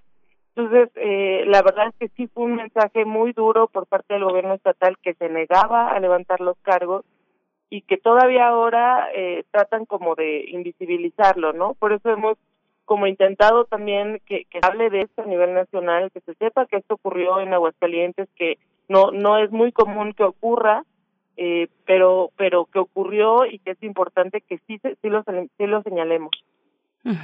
Mónica, y es que casi, casi al momento en el que estaban sucediendo estos hechos en el Estado, en la, eh, hacia la noche, en la protesta, pues veíamos también un esfuerzo de difusión importante por parte de, de, abogadas, de colectivas en el Estado y un apoyo que se va articulando y que se fue articulando a través de redes sociales con otras colectivas del país. ¿Cómo está esa articulación entre las organizaciones feministas en el Estado? ¿Qué tanta presencia tienen? ¿Qué tanto soporte y apoyo tienen por parte de la sociedad? Particularmente pues sus demandas, ¿no? ¿Cómo, ¿Cómo podemos verlo y qué cambió a partir de esta marcha del 8 de marzo pasado? Sí, Berenice, la verdad es que gracias a las organizaciones civiles y también a la ayuda de organizaciones civiles nacionales como el Centro ProDH o la Red Nacional de Defensoras, eh, es que también este tema pudo pudo conocerse y que y que las compañeras pudieron salir de, de pues de, de, la de donde estaban detenidas no estaban en el C4 no habían sido llevadas uh -huh. todavía al Cerezo. Eh, la verdad es que aquí en Aguascalientes ha sido muy difícil para las colectivas feministas porque son muy atacadas por por la sociedad que pues es una sociedad eh, predominantemente católica eh, con con ciertas creencias muy muy arraigadas. Entonces sí son muy atacadas. Eh, hay una organización en específico el Observatorio de Violencia Social y de Género que es el que tiene más años eh, luchando por el, el tema de los derechos de las mujeres. Y también eh, el observatorio eh, lucha por el tema de las personas desaparecidas, ¿no? Es decir, tiene como estas dos agendas. Y es una organización civil que la verdad que a lo largo de los años se ha conectado mucho con, con otras a nivel nacional, se ha fortalecido mucho, es un equipo de abogadas, de hay psicólogas eh, que dan atención tanto a las familias de personas desaparecidas como acompañamiento jurídico para eh, casos de feminicidio y de violencia de género, ¿no? Entonces, esta organización que lleva tantos años en Aguascalientes, la verdad es que aunque le ha costado mucho, eh, porque la sociedad pues no termina de, de aceptar eh, sí ha logrado tener un diálogo con el gobierno estatal, ¿no? Tan es así que gracias a ese diálogo que tuvo el observatorio con la Secretaría de Gobierno, fue que eh, pudieron eh, salir las compañeras gracias a eso y al apoyo pues de todas las organizaciones civiles nacionales. Eh, y la verdad es que esta eh, esta articulación entre las organizaciones civiles también permite y fortalece la protesta de las mujeres no porque entonces está vigilado porque entonces los gobiernos saben que que no están solas no que que va a haber prensa que va a haber organizaciones civiles que están al tanto durante la manifestación, de hecho, el observatorio se comunicó a la Comisión Estatal de Derechos Humanos para que enviara personas eh, visitadoras al lugar de los hechos. La Comisión Estatal se negó, dijo que les habían dado una orden de que solo fuera por teléfono, ¿no? Entonces, bueno, eso también explica que, que muchas, muchos entes que deberían ser autónomos en realidad no lo son eh, y, y, bueno, gracias a, a, esta articulación es que también eh, pues, pues, se lograron las cosas, ¿no? Pero sí ha sido muy difícil para las colectivas, eh, pues que su trabajo no se ha atacado, ¿no? La verdad es que todo el tiempo son atacadas, ¿no? Cuando hablamos del tema de la legalización del aborto, por ejemplo, en Aguascalientes, la verdad es que es un tema que que incendia, ¿no? O sea, no, no, es muy complicado. De hecho, el día de la marcha había un contingente de personas del Frente Nacional por la Familia que estaban, que rodearon la catedral para protegerla y aventaban agua bendita a las, a las mujeres que estaban protestando. Es decir, todavía es como muy fuerte esta parte. Entonces, bueno, para las organizaciones feministas sí ha sido complicado, se han enfrentado en muchos temas con, con organizaciones como el Frente Nacional por la Familia, sobre todo como en el tema del, del aborto y, y otros temas de derechos de las mujeres se han enfrentado en el Congreso del Estado. Eh, entonces, bueno, ha sido muy complicado, pero creo que poco a poco hemos ido ganando terreno, ¿no? Poco a poco hemos ido legitimando eh, y, y creo que pese a todo hay ganancias, ¿no? Hay ganancias de saber lo que somos capaces, ¿no? Como mujeres, también como mujeres periodistas, como mujeres que son activistas, como mujeres que se manifiestan, pero sí, sí el llamado y el señalamiento de a la criminalización del gobierno del estado y a su discurso tan violento, pues la verdad es que sí no podemos dejarlo pasar. Claro. Sí, querido Miguel Ángel, tú no, no, es que no, no, tengo abierto el micrófono, perdón.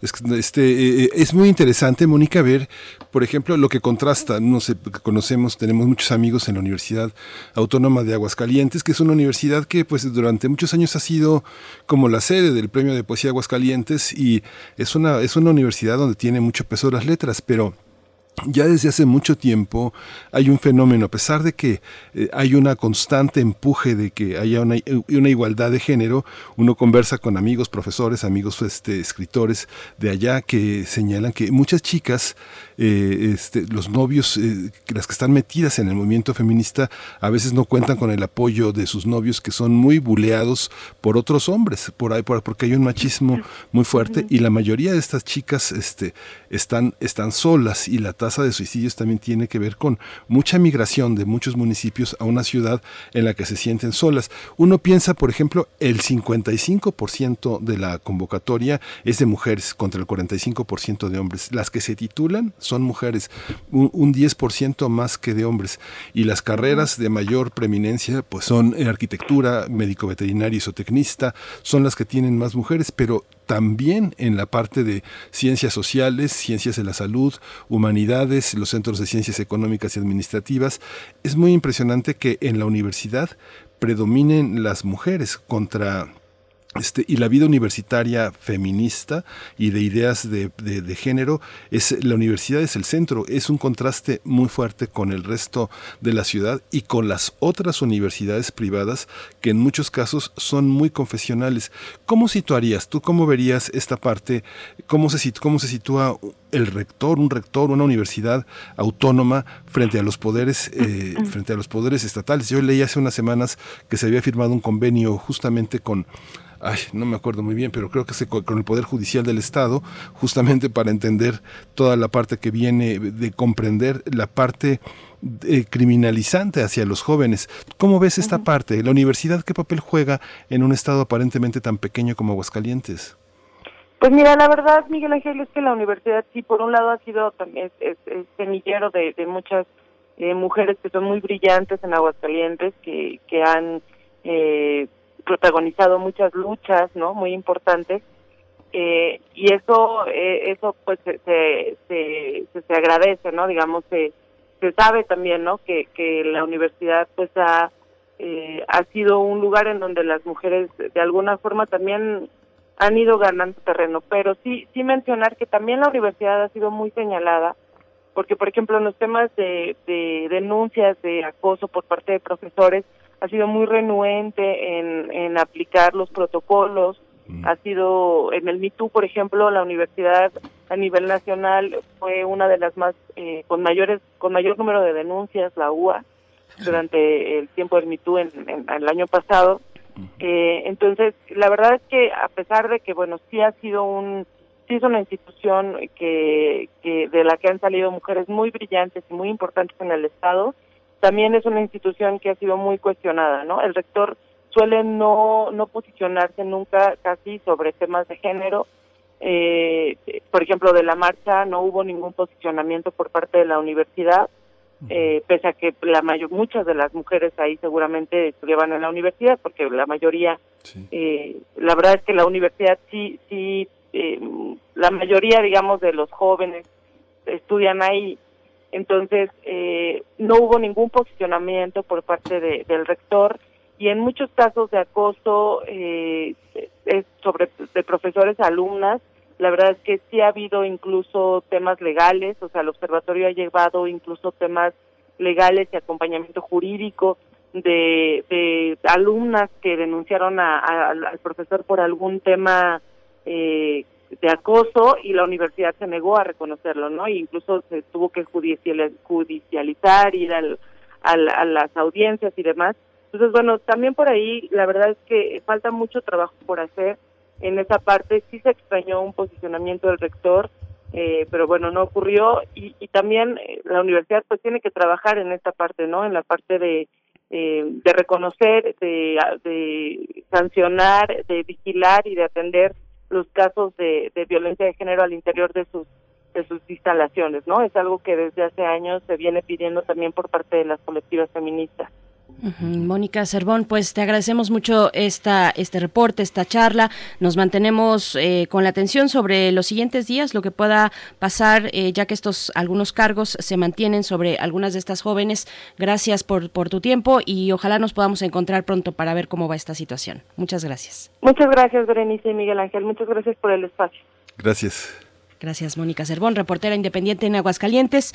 Vamos a ir con música, un corte musical a cargo de Fernanda Porto. Roda Viva es la canción. Vamos.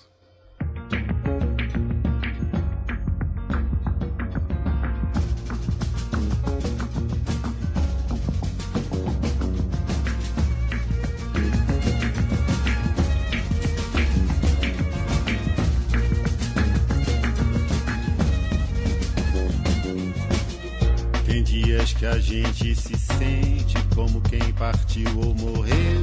A gente estancou de repente, ou foi o mundo então que cresceu? A gente quer ter voz ativa no nosso destino mandar. Mas eis que chega a roda vive carrega o destino pra lá. Roda mundo, roda gigante, roda moinho, roda peão. O tempo rodou num instante, as voltas do meu coração. A gente vai contra a corrente, até não poder resistir. Na volta do barco é que sente, o quanto deixou de cumprir. Faz tempo que a gente cultiva a mais linda roseira que há. Mas eis que chega a roda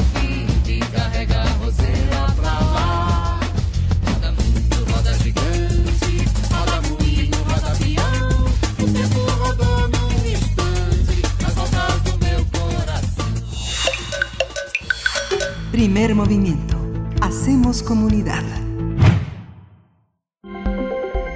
Nota internacional.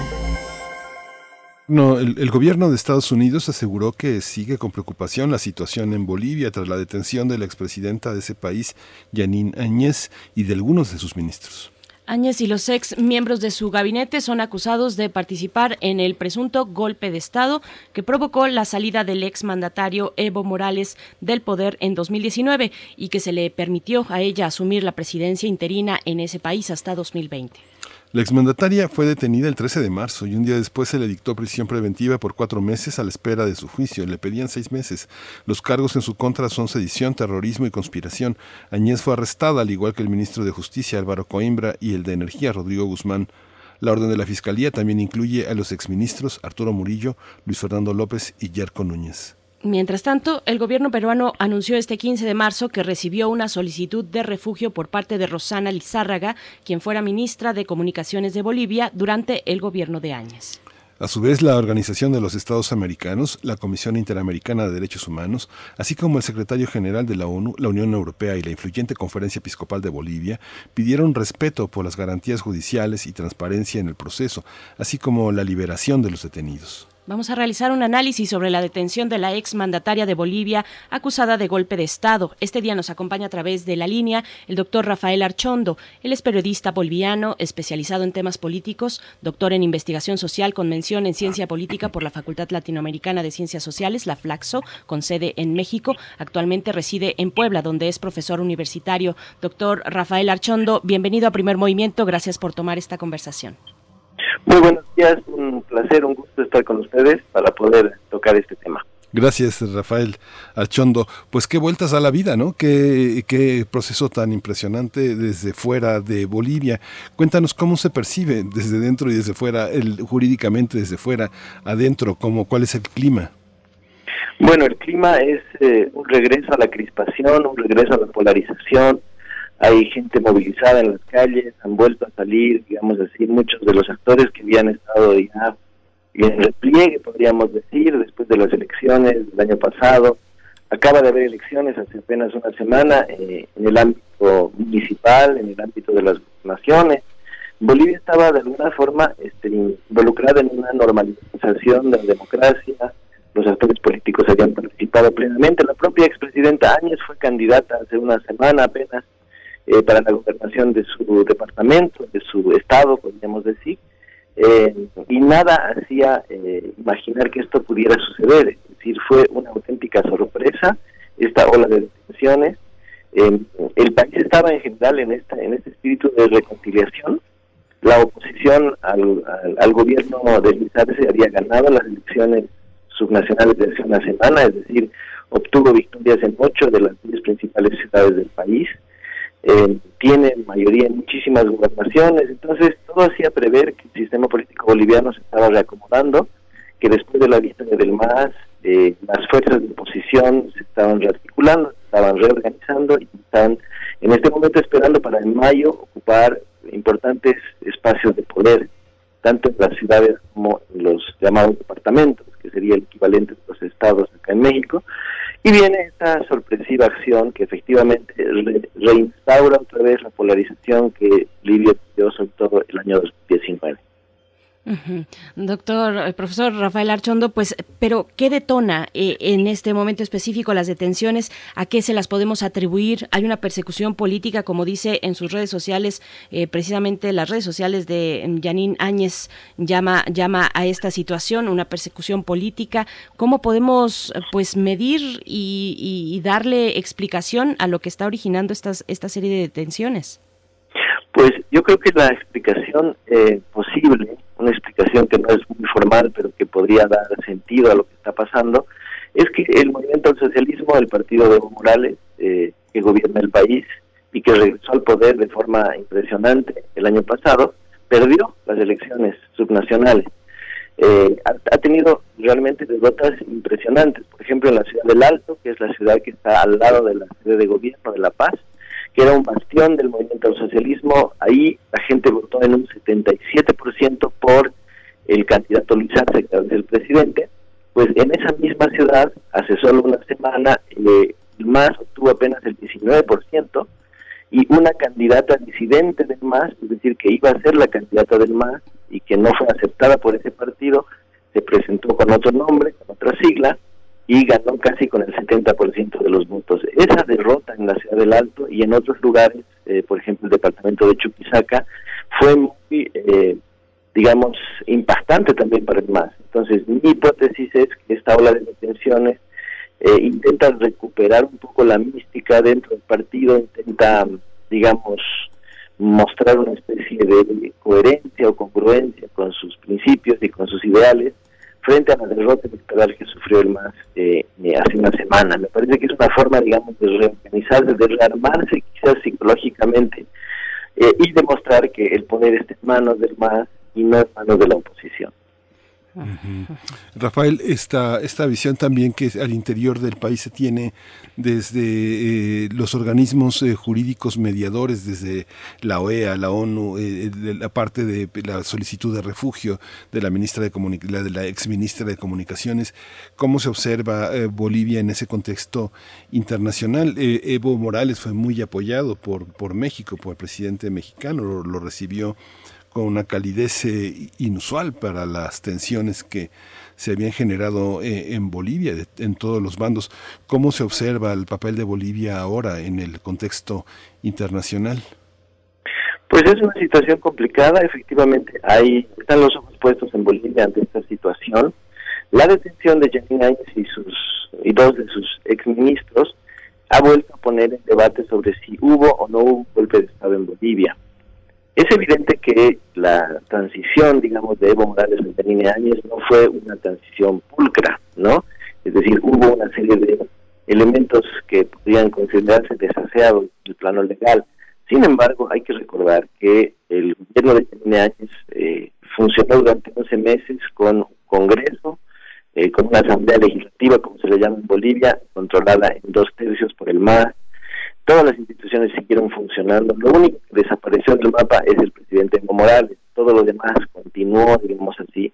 Y es gracias a eso que hubo elecciones, es gracias a eso que se formó un Tribunal Supremo Electoral.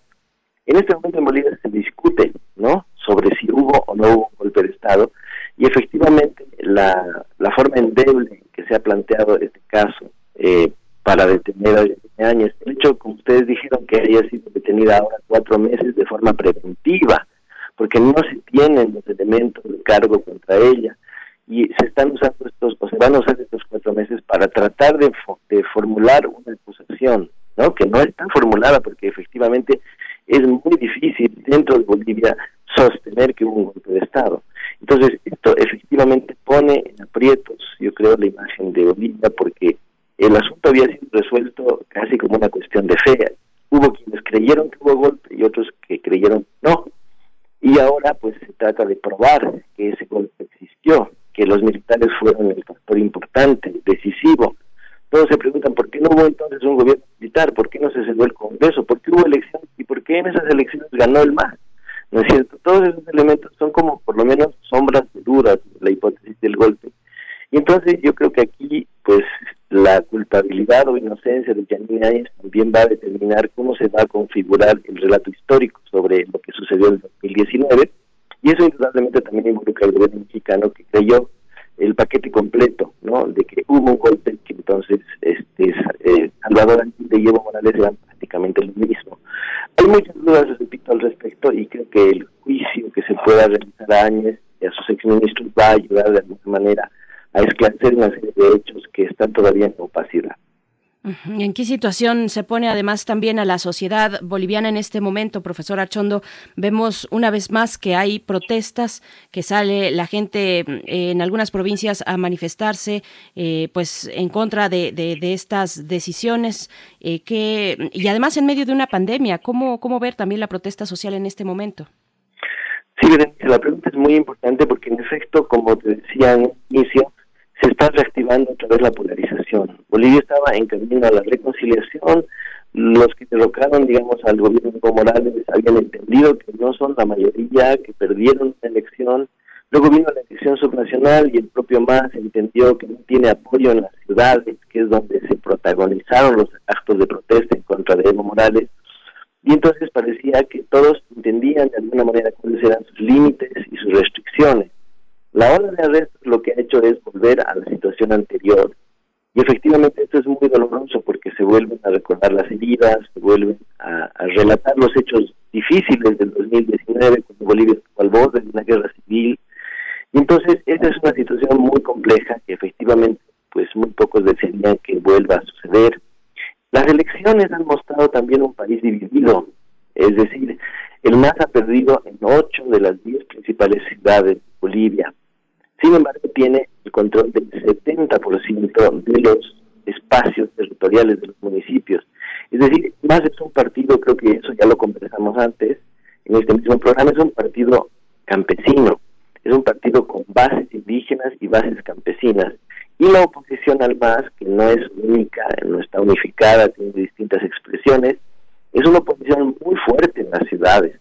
Es decir, hay, espacios urbanos en Bolivia que son unánimemente antimasistas y que en esas últimas elecciones buscaron cualquier candidato a fin de alejar al MAS de la administración municipal. Entonces, esa es la situación vigente en Bolivia. Y las detenciones, en el caso de Yanine Áñez, lo que hace es exacerbar esta división entre el campo y la ciudad. Yo creo que en Bolivia ese es el principal elemento digamos, que enciende la politización y la controversia, ¿no? El mundo campesino, indígena y el mundo urbano, digamos, entre comillas, más moderno, más articulado a la economía global, eh, más sensible a las corrientes internacionales. Y entonces, eh, lo, lógico, lo que debería suceder en Bolivia es que estos dos segmentos eh, busquen una forma de convivencia, si ya no de armonía por lo menos, ¿no?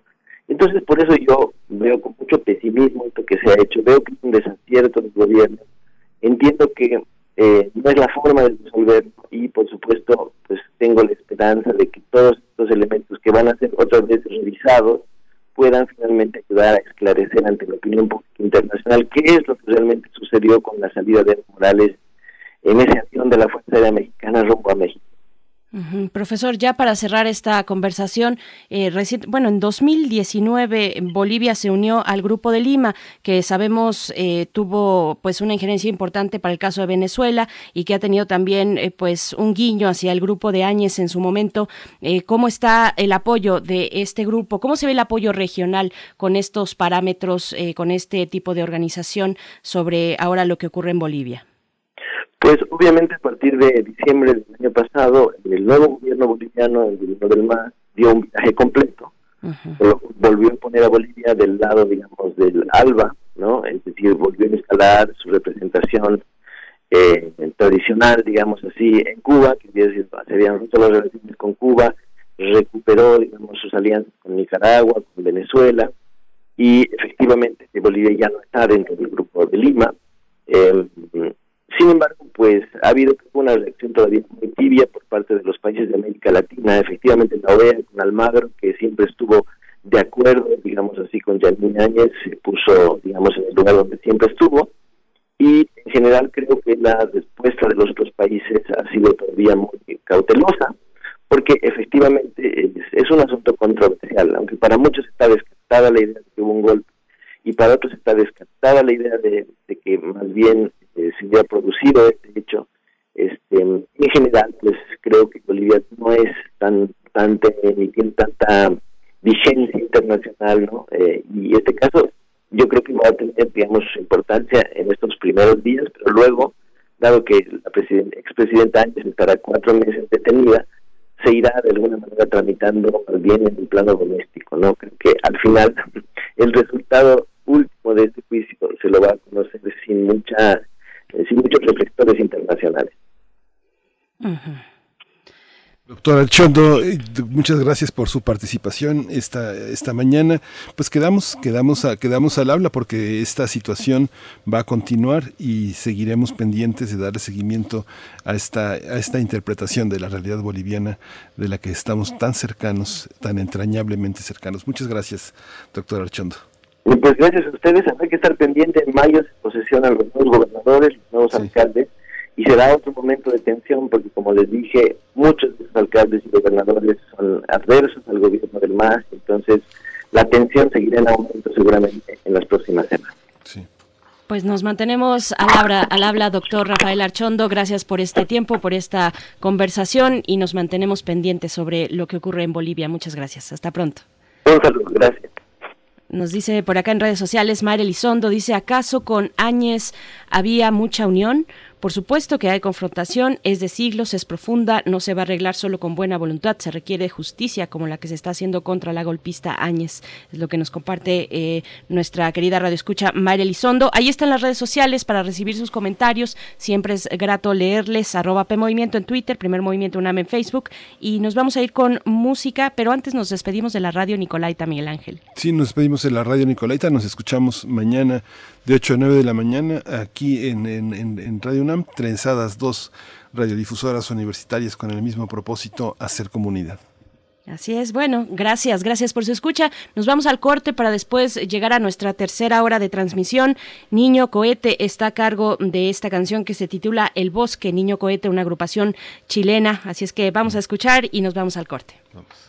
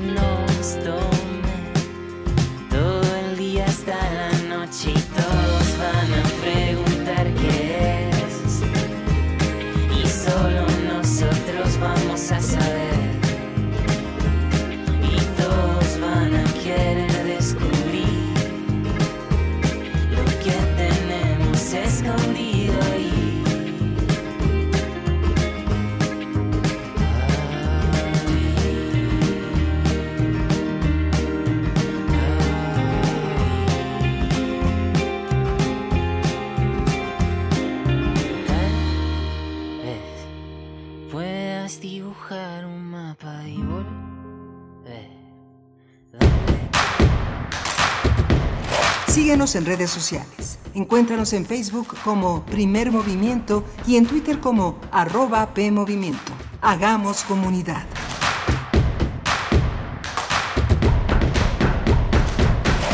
¿A quien crea que tu voto vale una despensa? No. ¿A quien crea que tu voto vale unos pesos? No. ¿A quien crea que puede obligarte a votar como él o ella quieran? Dile no. No. No. no. Tu voto es secreto y tu derecho es ejercerlo en libertad. Si quieren comprar o condicionar tu voto, denuncia ante la Fiscalía Electoral que investiga y persigue los delitos electorales al 808-33-7233 o en www.fedenet.org.mx. Este 6 de junio, el voto sale y vale. INE. El Tribunal Electoral del Estado de México resuelve con justicia y celeridad las controversias jurídicas derivadas del proceso electoral. Las magistradas y los magistrados garantizamos tus derechos político-electorales conforme a los principios de certeza, imparcialidad, objetividad, legalidad y probidad. Y resolvemos de forma pronta y expedita los medios de impugnación con la emisión de sentencias. Este proceso electoral tú eliges y nosotros protegemos tu decisión. Tribunal Electoral del Estado de México. Ya es tiempo, todos somos mexicanos. Vamos a dejar de atacarnos. Que los de arriba y los de abajo. Que los de izquierda, que los de derecha, ya basta. Todos necesitamos a los empresarios. Y a los obreros, a los comerciantes. Necesitamos a los trabajadores. Necesitamos a los taxistas. Y a camioneros, a los maestros, a las amas de casa. Te necesitamos a ti. Basta de pelear y estar desunidos. Somos Elige Acércate a www.partidoelige.org.mx. Mensaje dirigido a simpatizantes y afiliados del partido. En la vida cotidiana se reflejan las problemáticas sociales, con diferentes causas y consecuencias. Pensemos juntas y juntos las posibles soluciones. Vida cotidiana. Análisis de nuestro día a día. Viernes a las 16 horas, después del corte informativo.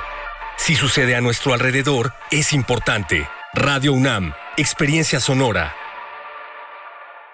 En los momentos más difíciles, los priistas mexiquenses no nos prestamos a la grilla ni a la confrontación. Apostamos por la unidad nacional y por hacer equipo con quien quiera arrimar el hombro para salir adelante. Porque para nosotros, lo más importante es superar la emergencia sanitaria y sus repercusiones económicas en beneficio de las familias mexiquenses. Así lo seguiremos haciendo porque nuestra lucha es por ti. Somos la fuerza de la gente que lucha para salir adelante en estos tiempos difíciles. Vamos con todo. PRI Estado de México. Gracias por el super, mija. Saliste para ayudar a otros.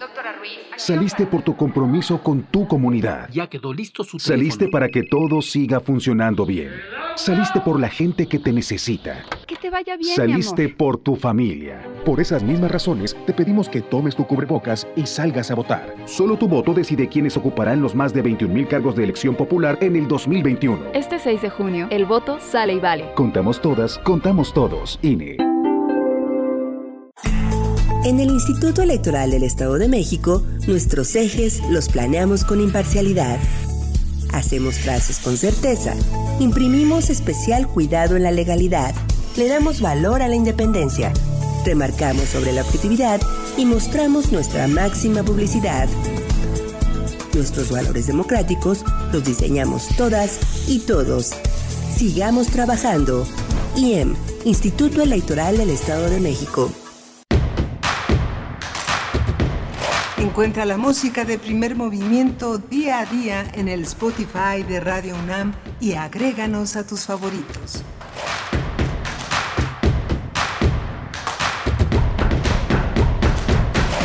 Hola, buenos días. Gracias por estar, por permanecer aquí en Radio NAM. Estamos en primer movimiento, la tercera hora de primer movimiento de 9 a 10 de la mañana. Estamos en la producción ejecutiva, Frida Saldívar. Está en la asistencia de producción, Violeta Berber, muy atenta a todos los controles, a todo lo que sucede en los 360 grados que la rodean. Y Socorro Montes en la cabina, en los controles técnicos. Berenice Camacho, del otro lado del micrófono, en la conducción de primer movimiento. Berenice, querida, buenos días. Buenos días, querido Miguel Ángel Quemain. Gracias por su permanencia, por esta escucha atenta a la radio universitaria. Iniciamos, como dices, nuestra tercera hora de transmisión para tener nuestra mesa del día.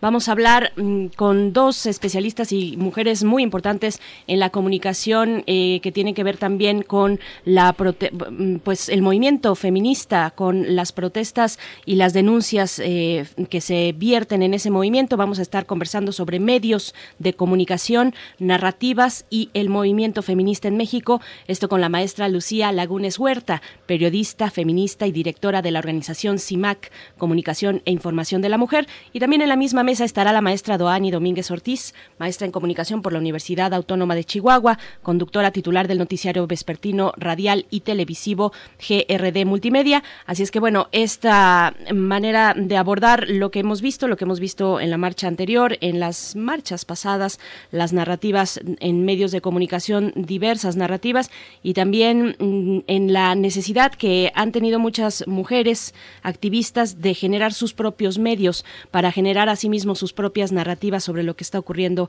en este gran movimiento que atraviesa las fronteras de este país, de este continente. Así es que bueno, eso para la mesa del día en unos momentos más, Miguel Ángel. Sí, justamente eh, vamos a vamos a tratar un tema un tema un tema complejo del que hemos del que no hemos quitado el dedo del renglón porque justamente las manifestaciones eh, feministas han sido uno, uno de, los, eh, de las puntas de un iceberg social importante. La pandemia ha impedido también que muchos grupos sociales se manifiesten y las eh, mujeres en la calle pues ha sido un, un, espacio importante porque también representan muchos otros, eh, muchos otros movimientos, incluso me atrevería a decir deseos de estar en la calle en el ámbito de la protesta, este, no solo la protesta inmediata frente a cuestiones urgentes, sino una protesta más amplia, más generalizada, que genere también empatía, que abra, eh, que abra la posibilidad de una mayor participación de otros sectores sociales. Yo creo que el verlas afuera, como el plebiscito en Chile, es anima mucho, anima mucho de que la vida en la calle continúa si es necesario salir y tomar la voz.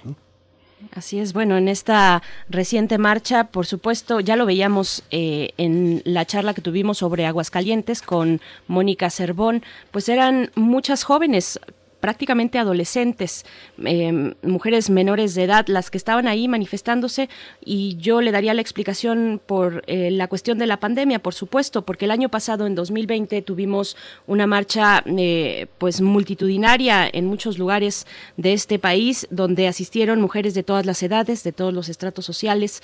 En este caso, pues fue eh, una marcha intensa, pequeña, digamos, frente a lo que ocurrió el año pasado, pero llena de, mujeres de mujeres jóvenes con mucha energía, con protestas y con denuncias y demandas muy, muy puntuales sobre cómo atraviesa eh, pues la violencia sobre la vida de las mujeres en este país. Así es que bueno, vamos a ver este tema que no soltamos, como dices Miguel Ángel, pero antes nos vamos a ir con la poesía necesaria y para cerrar, como cada miércoles, la sección eh, dedicada a la química, a los elementos de la tabla periódica con el doctor Plinio Sosa para hablar de el serio y sus múltiples corceles. Pero antes, querido Miguel Ángel, la poesía si estás listo. Sí, vamos. Vamos. Primer movimiento. Hacemos comunidad. Es hora de poesía necesaria. Bueno, pues ya Pavel Granados puso sobre la mesa a este gran poeta, Enrique González Rojo. Él es uno de los grandes este, poetas y pensadores, uno de los grandes maestros de filosofía, un gran entusiasta. Es, eh, es un hombre que yo creo que muchas de, las personas que tuvimos el privilegio de conocerlo allá en los ochentas, muchos en los setentas, pues eh, sí es una gran pérdida, ¿no? Este, cerca de donde yo vivo siempre venía por una nieve, a tomarse una nieve, este, del brazo de su gran compañera y pues era un entusiasmo verlo siempre con su melena cana, siempre con su sonrisa, este, tratando de recordar a todos sus alumnos que han de haber sido miles de alumnos a lo largo de pues más de 50 años de docencia, de talleres, de esta super prendidez de, de los grandes poetas comprometidos y de los grandes intereses que tuvo Enrique González Rojo. Él le llamaba novelemas a una forma de novelar y cuentemas a otra forma, a otra forma de cuentear, eh, siempre de la mano de la poesía, porque la poesía fue lo suyo y fue un terreno muy importante. El psicoanálisis que le hace tanta falta a los eh, psicoanalistas, a los, a los filósofos, a los antropólogos, pues fue un lector importante de Freud, muy de la mano de Fromm, cuestionando el punto de vista freudiano, también de eh, viendo Lacan como filósofo y también uno, yo creo que uno de los primeros textos de la biografía sus, eh, sus visiones como, como poeta y como, este, como intelectual, que justamente hizo una crítica muy severa a los lacayos, a los intelectuales que hoy llaman orgánicos y que, bueno, ya lo hacía Gramsci desde principios del siglo, pero que están al servicio. Voy a leer un, eh, fragmentos de su libro de haikus. Es un libro, es un libro que le dedicó a su gran amigo eh, Arturo González Cosío. Arturo González Cosío, pues fue otro poeta, otro hombre, este, junto con Eduardo Lizalde, que lo acompañaron en su gran travesía vital. Él falleció en 2015, pero bueno, fueron amigos toda la vida, fue profesor del Colegio de México, de la UNAM, fue fundador del periódico El Día y a él está dedicado este poemario. Son 20 haikus eh, que él llamaba heterodoxos.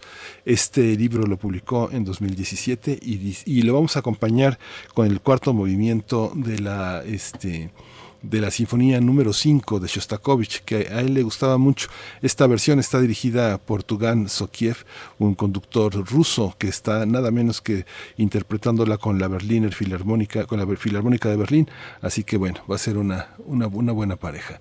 Dice, preso en su tronco, el corazón flechado late muy poco. El mono imita, masticando sus nueces, nuestra sonrisa.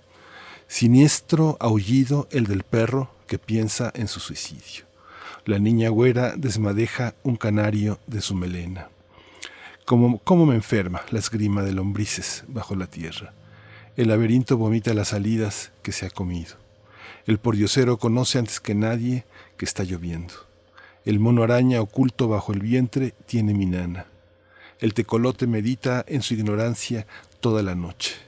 Al gallo en punto, los cuerpos entreverados rompen su nudo. El nuevo escándalo, un halcón mensajero, fue quien lo trajo. El sapo necio busca si en la maleza se oculta el beso. Ramo de flores, bajo de ti, en los tallos hay escorpiones.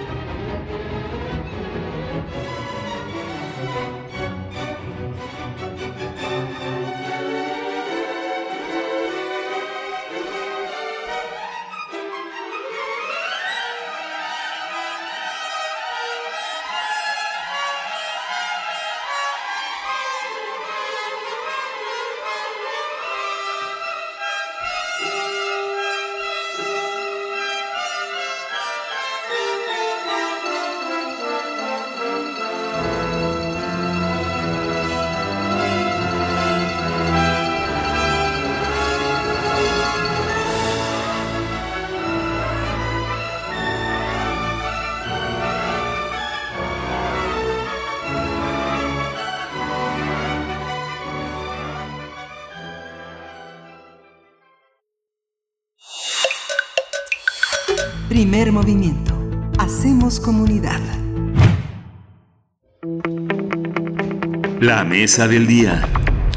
El pasado 8 de marzo se realizaron manifestaciones de mujeres a lo largo del país. Las movilizaciones fueron presenciales y en algunos estados también se registraron movimientos en las redes sociales.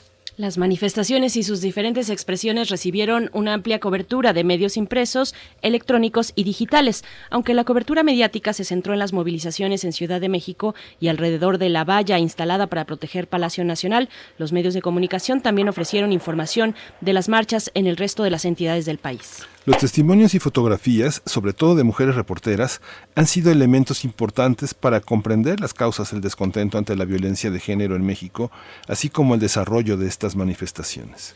Sin embargo, el manejo que otros medios han realizado sobre las diferentes manifestaciones del 8 de marzo también han mostrado la, falda, la falta de capacitación de reporteros en materia de perspectiva de género. Vamos a conversar sobre estas movilizaciones del 8M y su tratamiento mediático.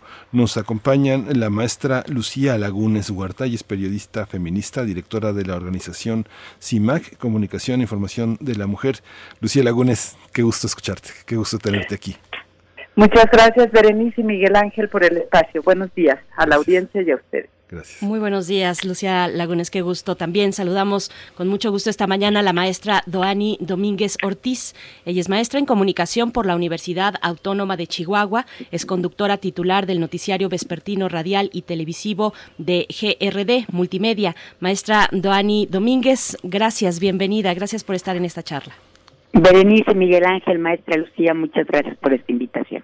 Muchas gracias. Eh, fíjense que les comento que hace unos días Berenice Camacho me dijo, las fotos de las mujeres son importantes. Y yo le dije, sí, pero también hay unas fotos de hombres, pero Haciendo caso a su llamado, me puse a observar las fotos de mujeres y verdaderamente revisé los últimos cinco años de fotografías de mujeres y sí hay una perspectiva de género distinta, lo que ven los hombres y lo que ven las mujeres. Maestra Lucía Lagunes Huerta, ¿usted ve, usted observa esa, esa distinción? ¿Qué ven las mujeres fotógrafas? ¿Qué vimos en las primeras planas de los periódicos, en las interiores con fotos de hombres y de mujeres? ¿Qué ve uno y qué ve otro?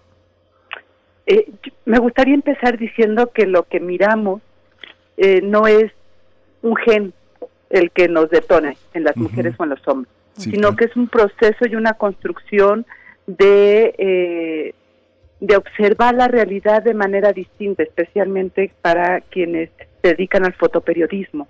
A partir de una concepción es que están buscando ellos y ellas algunas tomas específicas. Me parece que lo que hemos visto en los últimos años es una eh, integración en la, en la vida cotidiana de estas fotoperiodistas y de algunas reporteras la perspectiva de género, es decir, reconocer a las mujeres como ciudadanas, como actoras, eh, en una condición de desigualdad y que a través de sus trabajos periodísticos, ya sea escritos o a través de la imagen, están precisamente mostrando a esas mujeres como actoras en un proceso histórico y mostrando también en muchas ocasiones la desigualdad.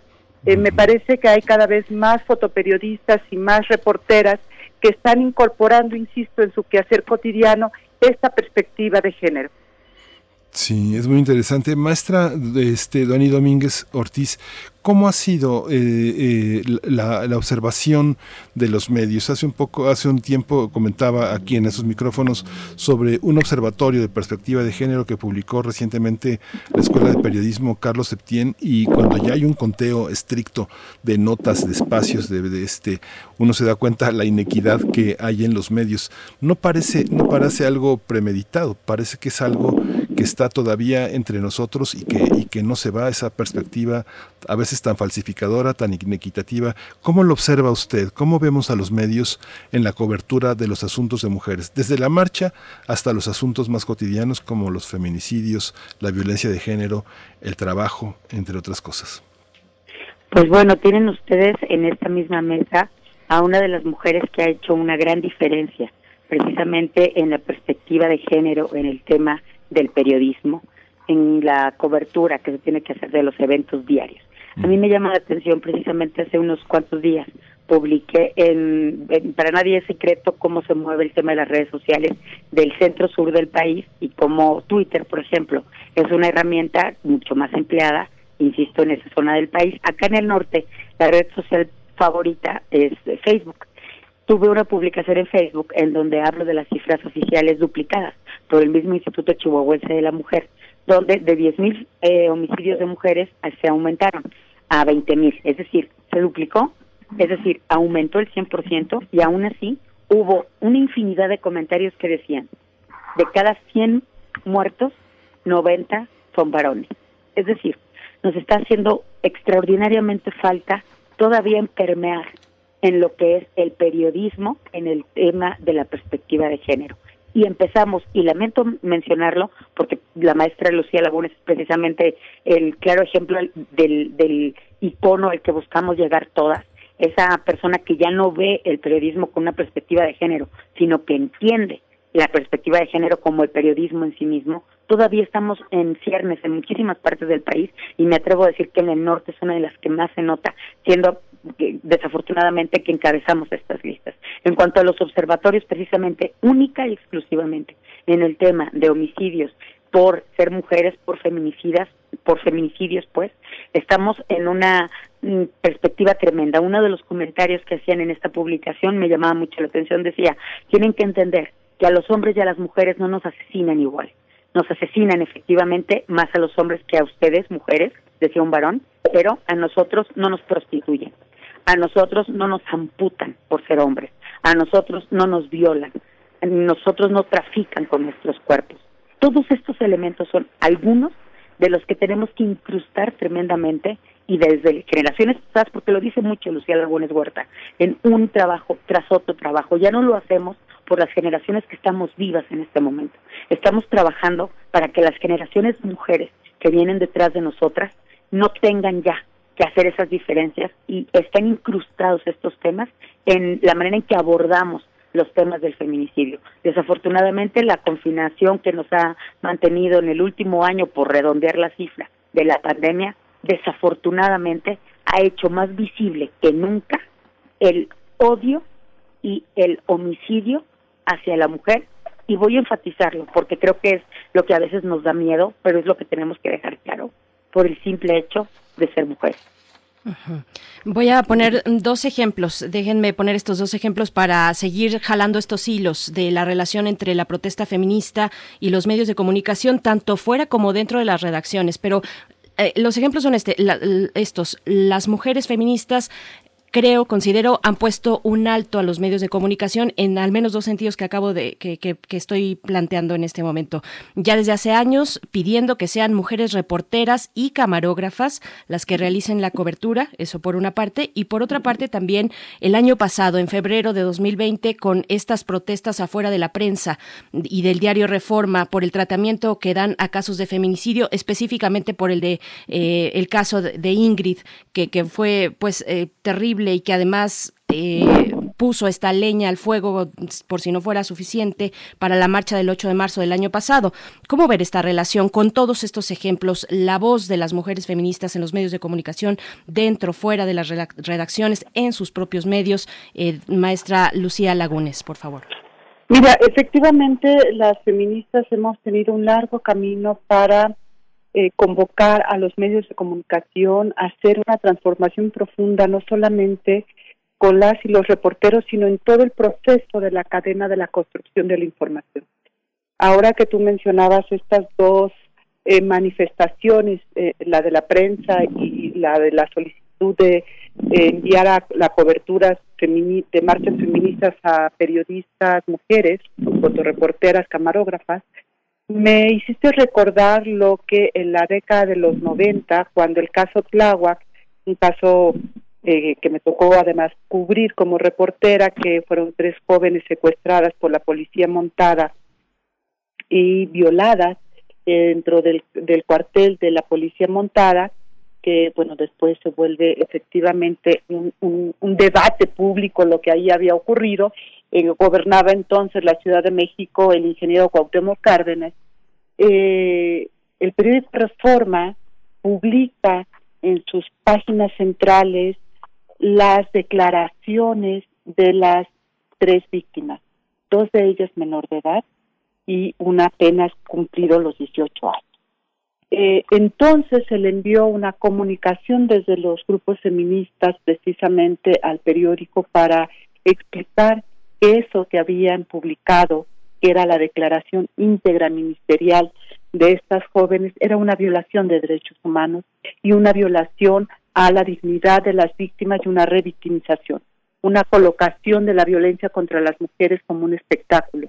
Y que no había ahí un filtro ético precisamente para poder eh, dilucidar si eso realmente contribuía a la reflexión social de lo terrible que había pasado con estas tres jóvenes.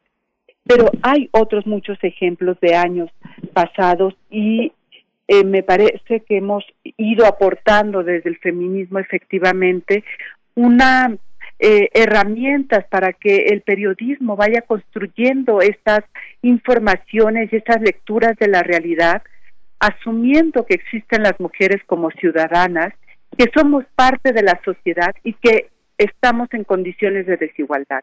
Y que estas manifestaciones, regresando a las marchas en concreto, estas manifestaciones públicas como un ejercicio político de estas ciudadanas, es precisamente parte de esta historia que hoy más que nunca, además, el feminismo está mucho más incorporado en la vida cotidiana de miles de mujeres que son quienes efectivamente el 8 de marzo pasado y después este 8 de marzo, o sea, me refiero al 2020 y al 2021, nos han mostrado la fuerza sobre todo de la exigencia hacia el Estado mexicano para garantizar su vida y la integridad de las mujeres.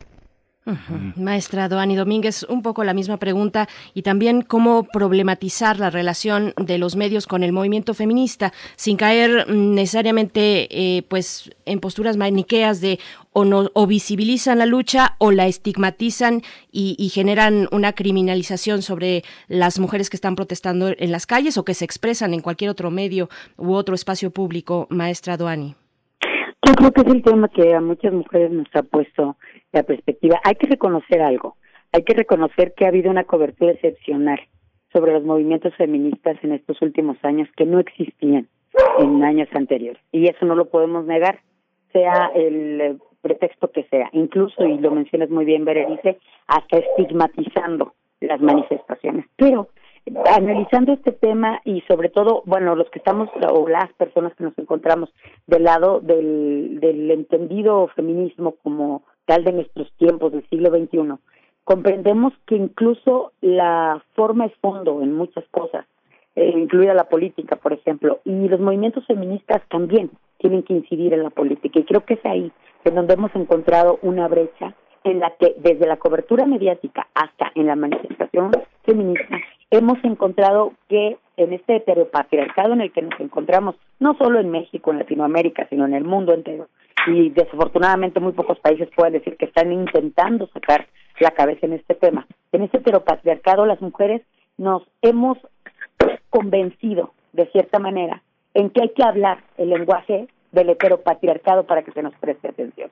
Y si ese lenguaje incita en la violencia, que es como los varones se manifiestan, incluso hay y todas las personas generalmente lo sabemos, eh, hemos eh, en esta en este constructo social hemos hecho que los varones sean tan poco eh, empáticos con temas como ser sensibles, llorar, abrazarse entre ellos y que se, es más fácil que lo suban a un ring y se agarren a golpes que darse un abrazo entre varones. Entendemos que ese idioma muy probablemente muchas de las mujeres en el hartazgo de que nos maten por el hecho de ser mujeres, nos ha llevado a expresarnos en términos que los varones sí comprendan.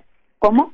Con violencia, quebrando, rayando, golpeando, em, eh, utilizando, ya olvidémonos del tema de que existen infiltrados que tratan de desvirtualizar todas aquellas manifestaciones, no solo feministas, de cualquier tipo. Olvidémonos de eso. Vayámonos al hecho simple de que a lo mejor existe una brecha de mujeres que dicen, no nos entienden desde el idioma que las mujeres entendemos, que es el idioma de la conciliación, de la construcción, de la formación de, de, sororidad, de, de ayudarnos unas a otras, que es el idioma que nosotras comprendemos muy bien. Pero entonces, ¿qué nos dimos cuenta? Nos dimos cuenta como mujeres que cuando empezamos a hablar en el idioma heteropatriarcal, en el idioma de la violencia, de las cintas, del quebrar vidrios, del golpear, entonces sí nos voltearon a ver. Y lamentablemente, y sobre todo, los medios de comunicación. Y eso nos dice mucho del esquema que estamos viviendo hoy. Estamos también como mujeres no solamente como manifestantes, sino como cover, las personas que cubrimos estos, estos eventos, si le estamos eh, dando el enfoque a esto que no es un estereotipo, es estar empleando el lenguaje en el que sí se nos voltea a ver, en el que sí se están dando cuenta y utilizamos lemas que se van a volver un cliché en un futuro como un monumento se limpia. La vida de una mujer muerta no se puede devolver, no se puede regresar. Un homicidio no tiene marcha atrás. Cosas como estas nos han llevado a encrucijadas donde nos hace preguntarnos, y yo sé que Lucía lo ha hecho porque es una de las pilares para muchas de nosotras, muchas de nosotras no hemos tenido que batallar o sufrir lo que ella tuvo que batallar y gracias a ella, de mujeres que como ella nos permitieron dentro de los medios de comunicación hoy ser titulares de espacios de noticias sin tener que pelearnos con los señores, sin tener que este eh, ofrecer o brindar o ceder este, obtener concesiones para poder ser, hoy tienen que estamos un espacio de noticias eh, estelar en un estado norteño y tan conservador como es Chihuahua, por ejemplo, que es desde donde puedo hablar en este momento, a pesar de que he hecho periodismo en Santa Clara del Cobre, Michoacán, en Tlahuitoltepec, en Oaxaca, en un montón de comunidades donde ya no hablemos donde las mujeres indígenas tienen una realidad completamente distinta a la que tenemos las mujeres más occidentalizadas. Es decir, el aborde del tema por parte de los medios de comunicación empezó a ser claro y totalmente este, rotundo y contundente en el momento en el que las mujeres, en el hartazgo, decidieron emplear una parte del lenguaje de los mismos varones para ver si así nos hacían caso y qué creen, tuvo resultados. Sí, es algo muy, este, es algo muy, muy, muy notorio.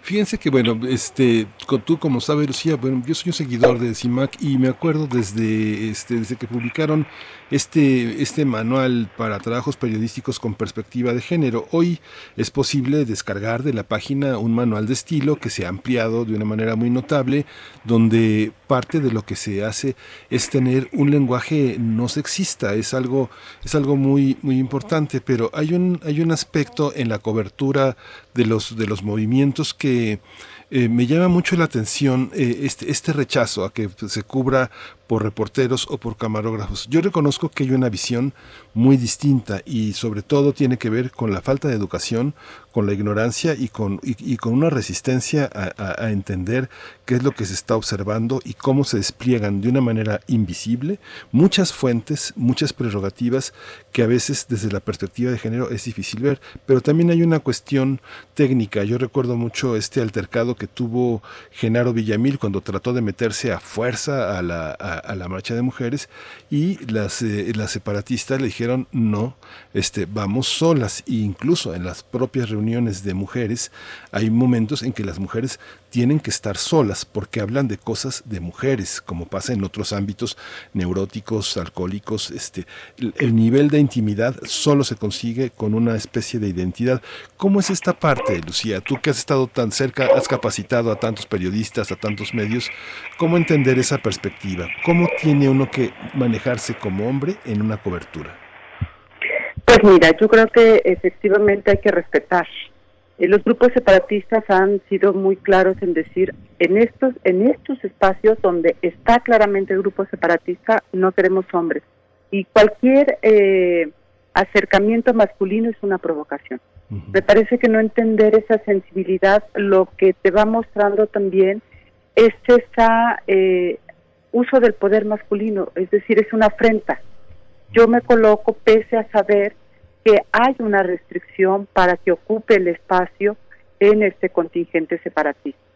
Y eh, eso me parece que es una provocación terrible, una violencia desde esta lógica masculina, machista, de eh, no acepto que me pongan límites en el mundo público ni en el mundo privado, pero especialmente en el mundo público hablando de las marcas.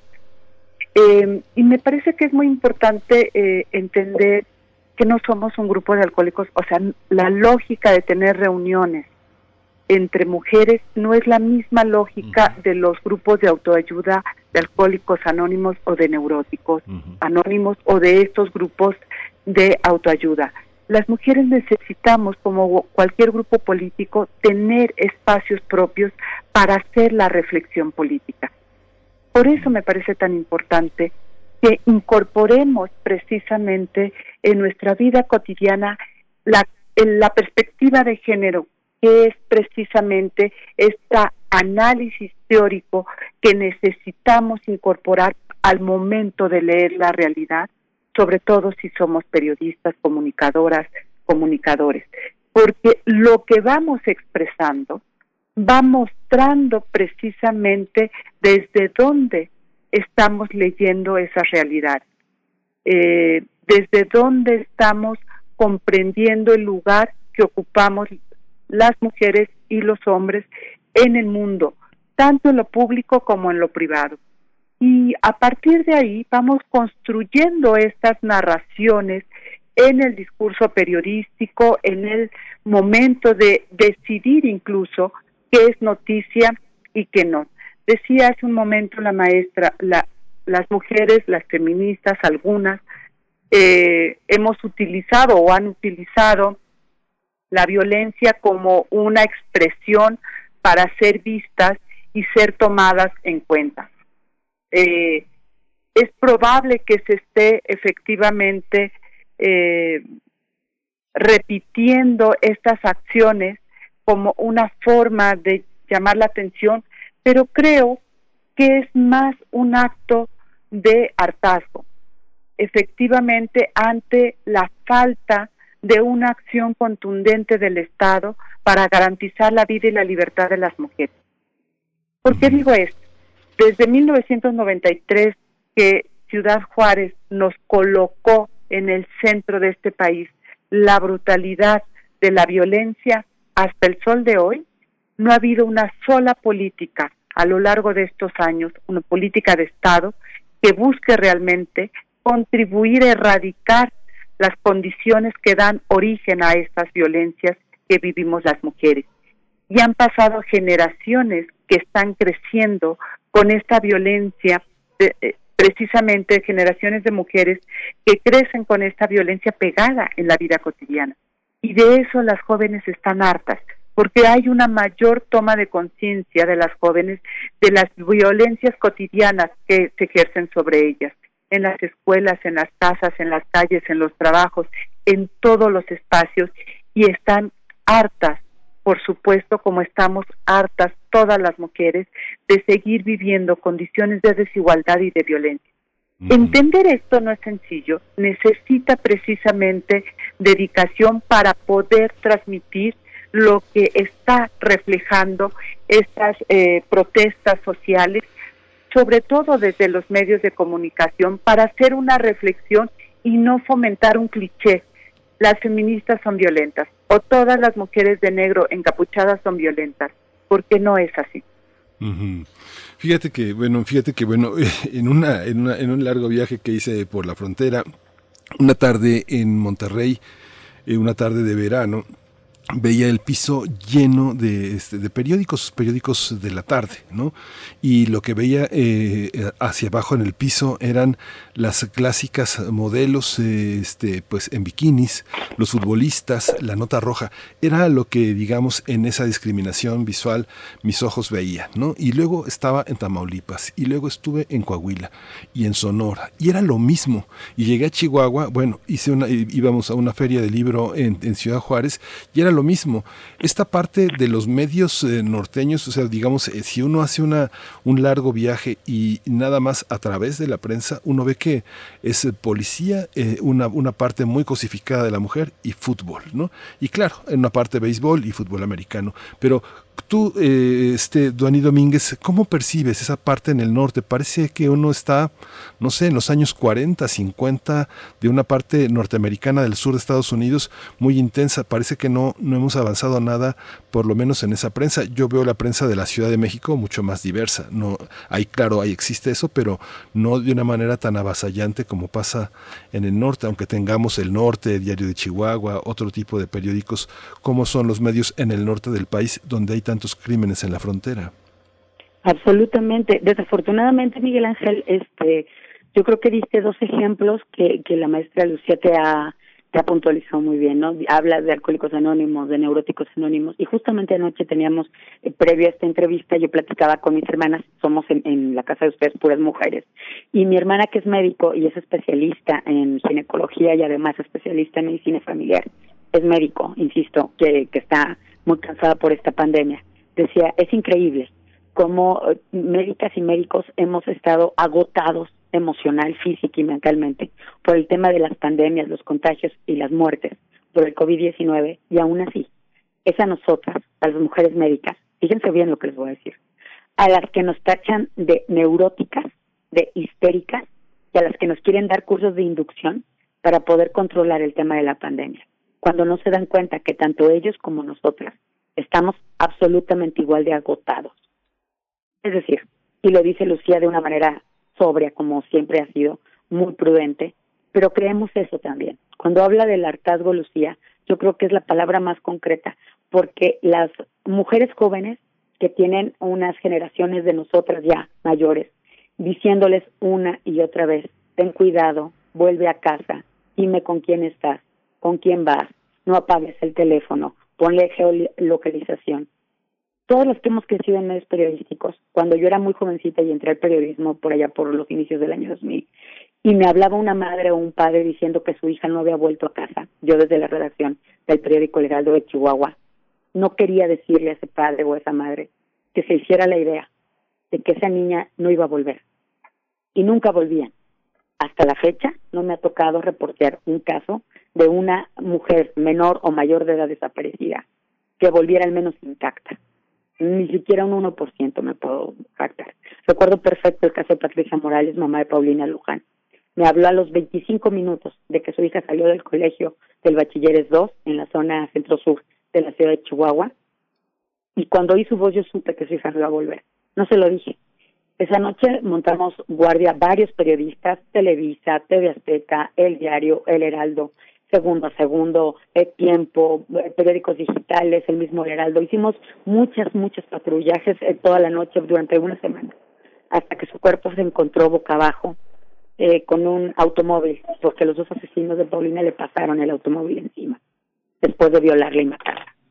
Ella apuntó acá en Chihuahua, como bien lo dice, se vive una realidad completamente distinta al del centro y mucho más distinta a la del sur del país, Acá nosotros conocemos los automóviles que ustedes le llaman chocolate, nosotros le llamamos chuecos. En los automóviles chuecos que no tienen placas se pueden hacer muchas cosas, entre ellos delitos. Y Paulina, ella apuntó, como alcanzaba a ver por el retrovisor, el número de unos engomados que acá políticamente son redituables cada sexenio, cada que hay elecciones. Y ella apuntó el número de este de este vehículo y por eso fue que lograron encontrar a los asesinos en el único feminicidio que ha sido resuelto en Chihuahua en décadas. Y además, uno de los dos asesinos, el autor intelectual y material, fue reducido en su condena por el nuevo sistema de justicia penal que empezó aquí, en Chihuahua. De 60 años, que era la pena máxima, bajó a 15. Una persona que ya había asesinado a otra menor de edad en Estados Unidos. De eso estamos hablando de un norte que se rige con reglas completamente distintas y donde las mujeres más jóvenes no tienen miedo, tienen terror a vivir lo que han vivido generaciones anteriores. Que hemos tratado de, y lo dice muy bien también el manual que ha escrito de, de Lucía, tratando de no inmiscuir hombres, mujeres, términos sexistas. Finalmente, nosotros somos personas lo dice el autor, que ahorita se me va el nombre de Transporting, será maravilloso el futuro cuando ya no existamos hombres ni mujeres y únicamente seamos personas. Pero por el momento tenemos una generación de mujeres jóvenes que están apanicadas, apanicadas, aterrorizadas por ser ellas las que mañana no vuelvan a casa. por ser ellas las que formen parte de la estadística. Hubo un momento en el que en Chihuahua se puso de moda no hablar de números, sino de nombres y apellidos.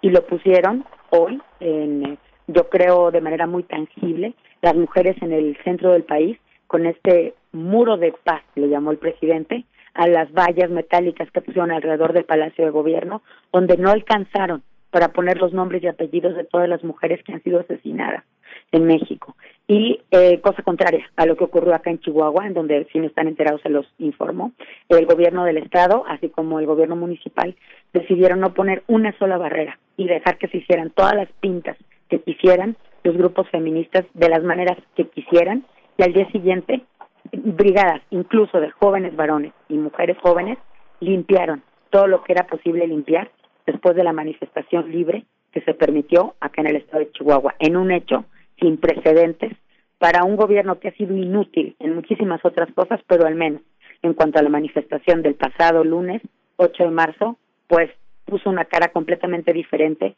a la que existió en el centro del país.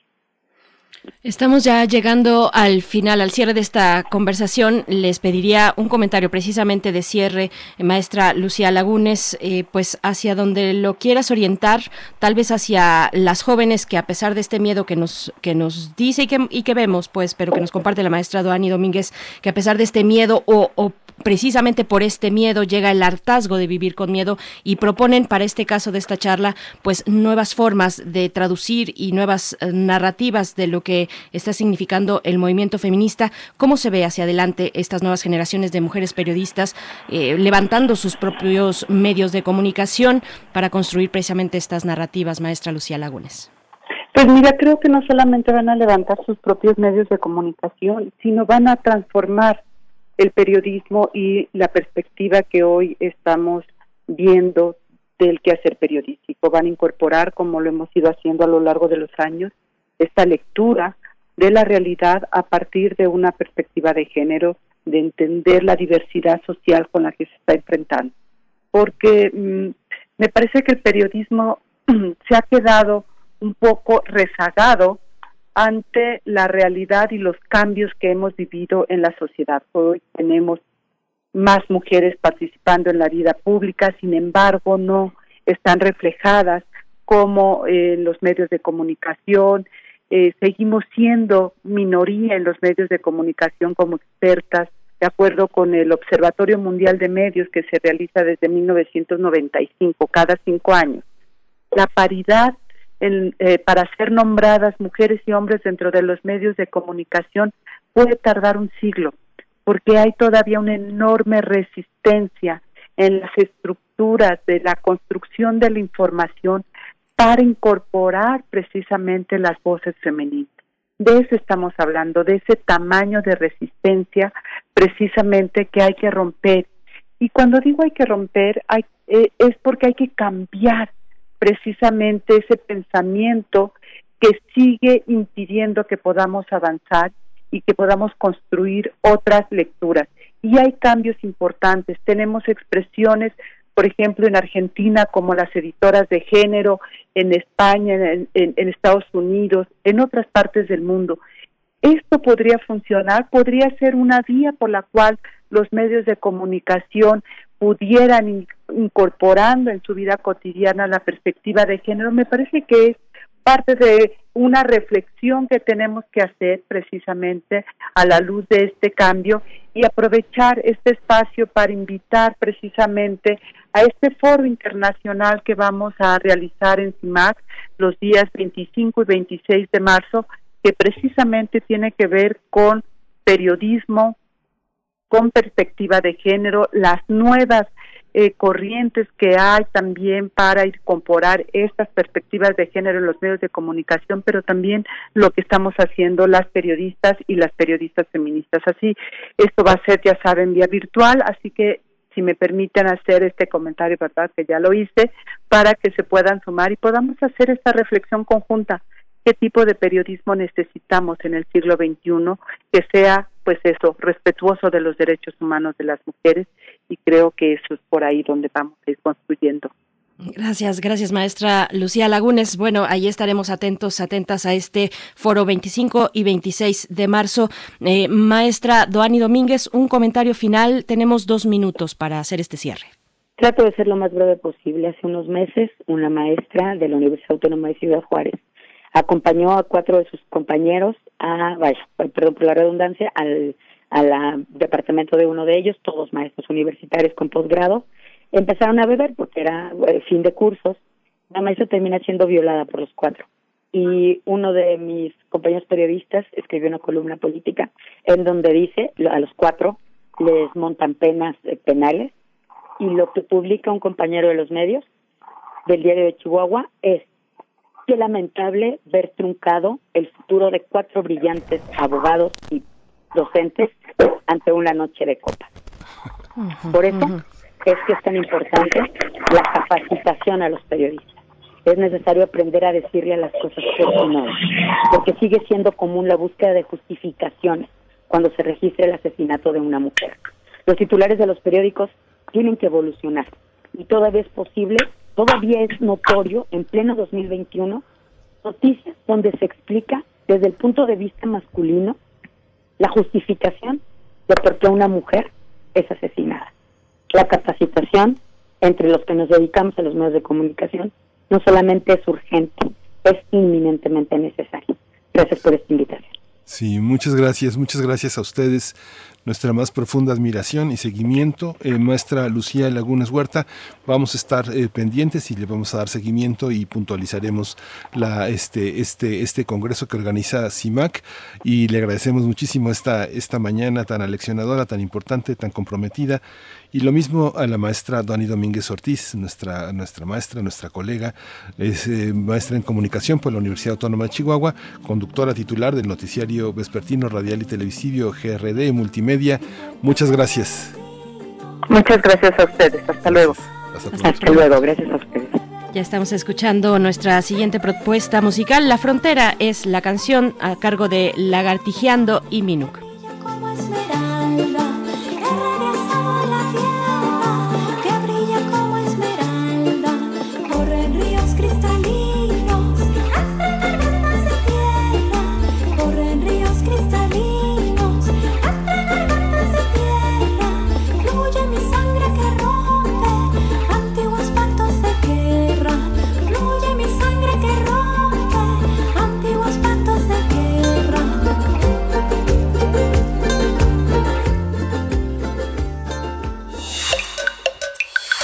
Primer movimiento. Hacemos comunidad. Química entre nosotros. Química para todos. Cerramos con broche de oro, como cada miércoles, en esta sección dedicada a la química, a cargo del doctor Plinio Sosa, académico de la Facultad de Química, divulgador científico, para hablar del serio y sus múltiples corceles. Doctor Plinio Sosa, qué gusto escucharte. ¿Cómo estás? Muy bien. Hola, Bernice. Hola, Miguel Ángel. Doctor. Gracias. Pues escuchamos con atención. El serio es un metal duro de color gris acero.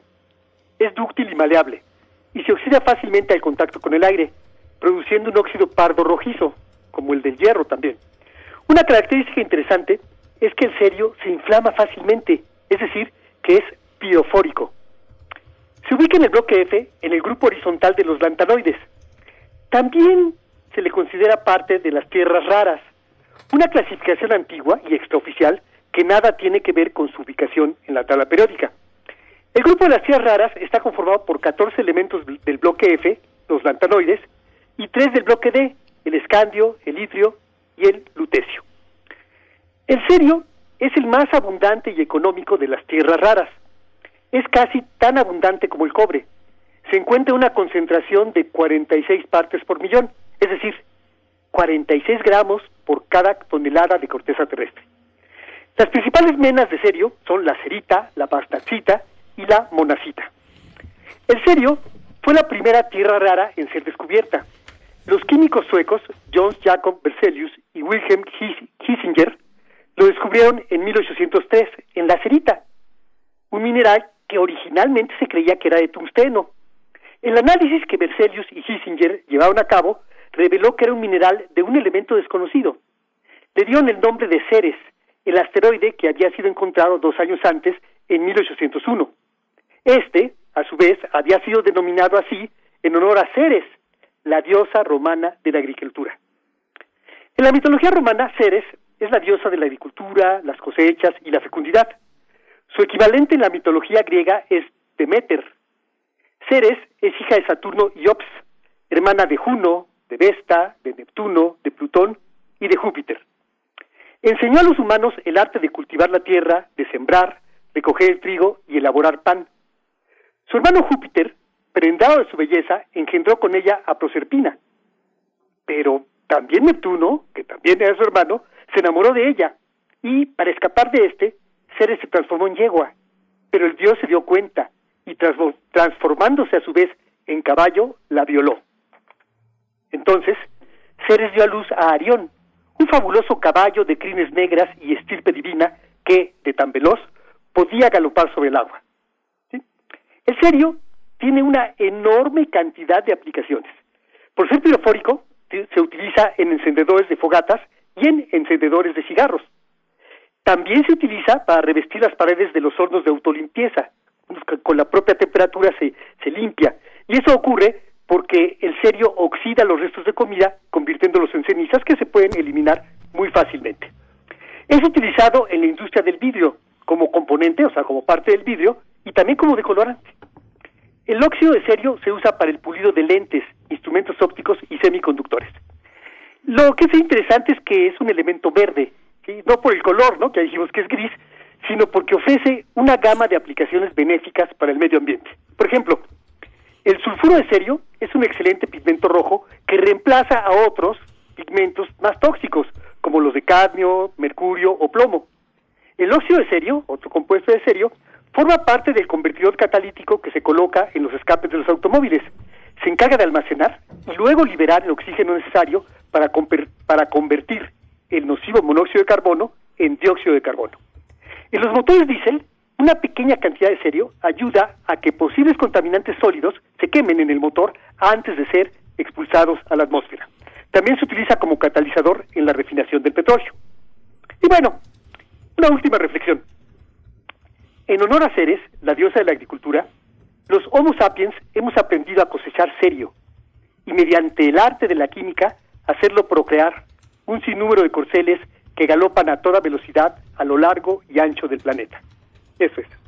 Querido doctor Sosa, como siempre, muchas gracias. Ya estamos aquí deliberando sobre los dioses griegos en nuestro chat de, de producción sobre la violación en, en, la, eh, en la mitología griega. Estábamos hablando de Atenea y de Medusa. En fin, gracias por traernos. El incesto, ¿no? El incesto, porque como eran, eran unos cuantos y todos eran hermanos, o hijos o, primos. Además, además, el secreto familiar. Bueno, muchas gracias, querido Plinio Sosa. Arroba Pliniux con X al final es tu cuenta de Twitter. Para quien quiera seguirte, te agradecemos y esperamos el próximo miércoles para volver a encontrarnos. Muchas gracias. Sí, nos escuchamos el próximo miércoles. Gracias, doctor Plinio Sosa. Pues ya. nos vamos. Ya nos vamos. nos despedimos. con música. Así es, son las ya, las nueve con 58 minutos, a dos minutitos de que den las 10 de la mañana en este miércoles 17 de marzo. Muchas gracias a la producción allá en cabina, Frida Saldívar, Violeta Berber, Socorro Montes, a todo el equipo de Primer Movimiento que está en sus puestos, siempre atentos, atentas eh, en redes sociales y en otros espacios. También, por supuesto, a ustedes por su escucha. Quédense aquí en Radio UNAM. Miguel Ángel, querido, muchas gracias. Nos vamos. Nos vamos. Esto fue Primer Movimiento. El mundo desde la universidad. mesila ni mo koya. Ah, si zamo.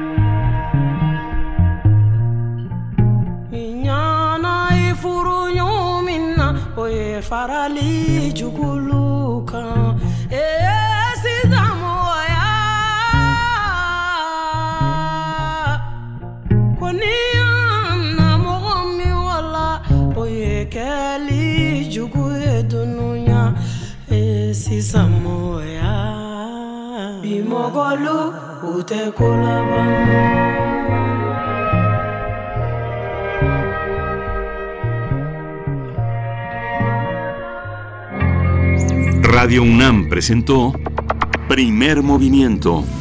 El mundo desde la universidad. Con Berenice Camacho y Miguel Ángel Quemain en la conducción. Frida Saldívar y Violeta Berber, producción. Antonio Quijano y Patricia Zavala, noticias. Miriam Trejo y Rodrigo Mota, coordinadores de invitados. Tamara Quirós, redes sociales. Arturo González y Socorro Montes, Operación Técnica. Locución, Tessa Uribe y Juan Stack.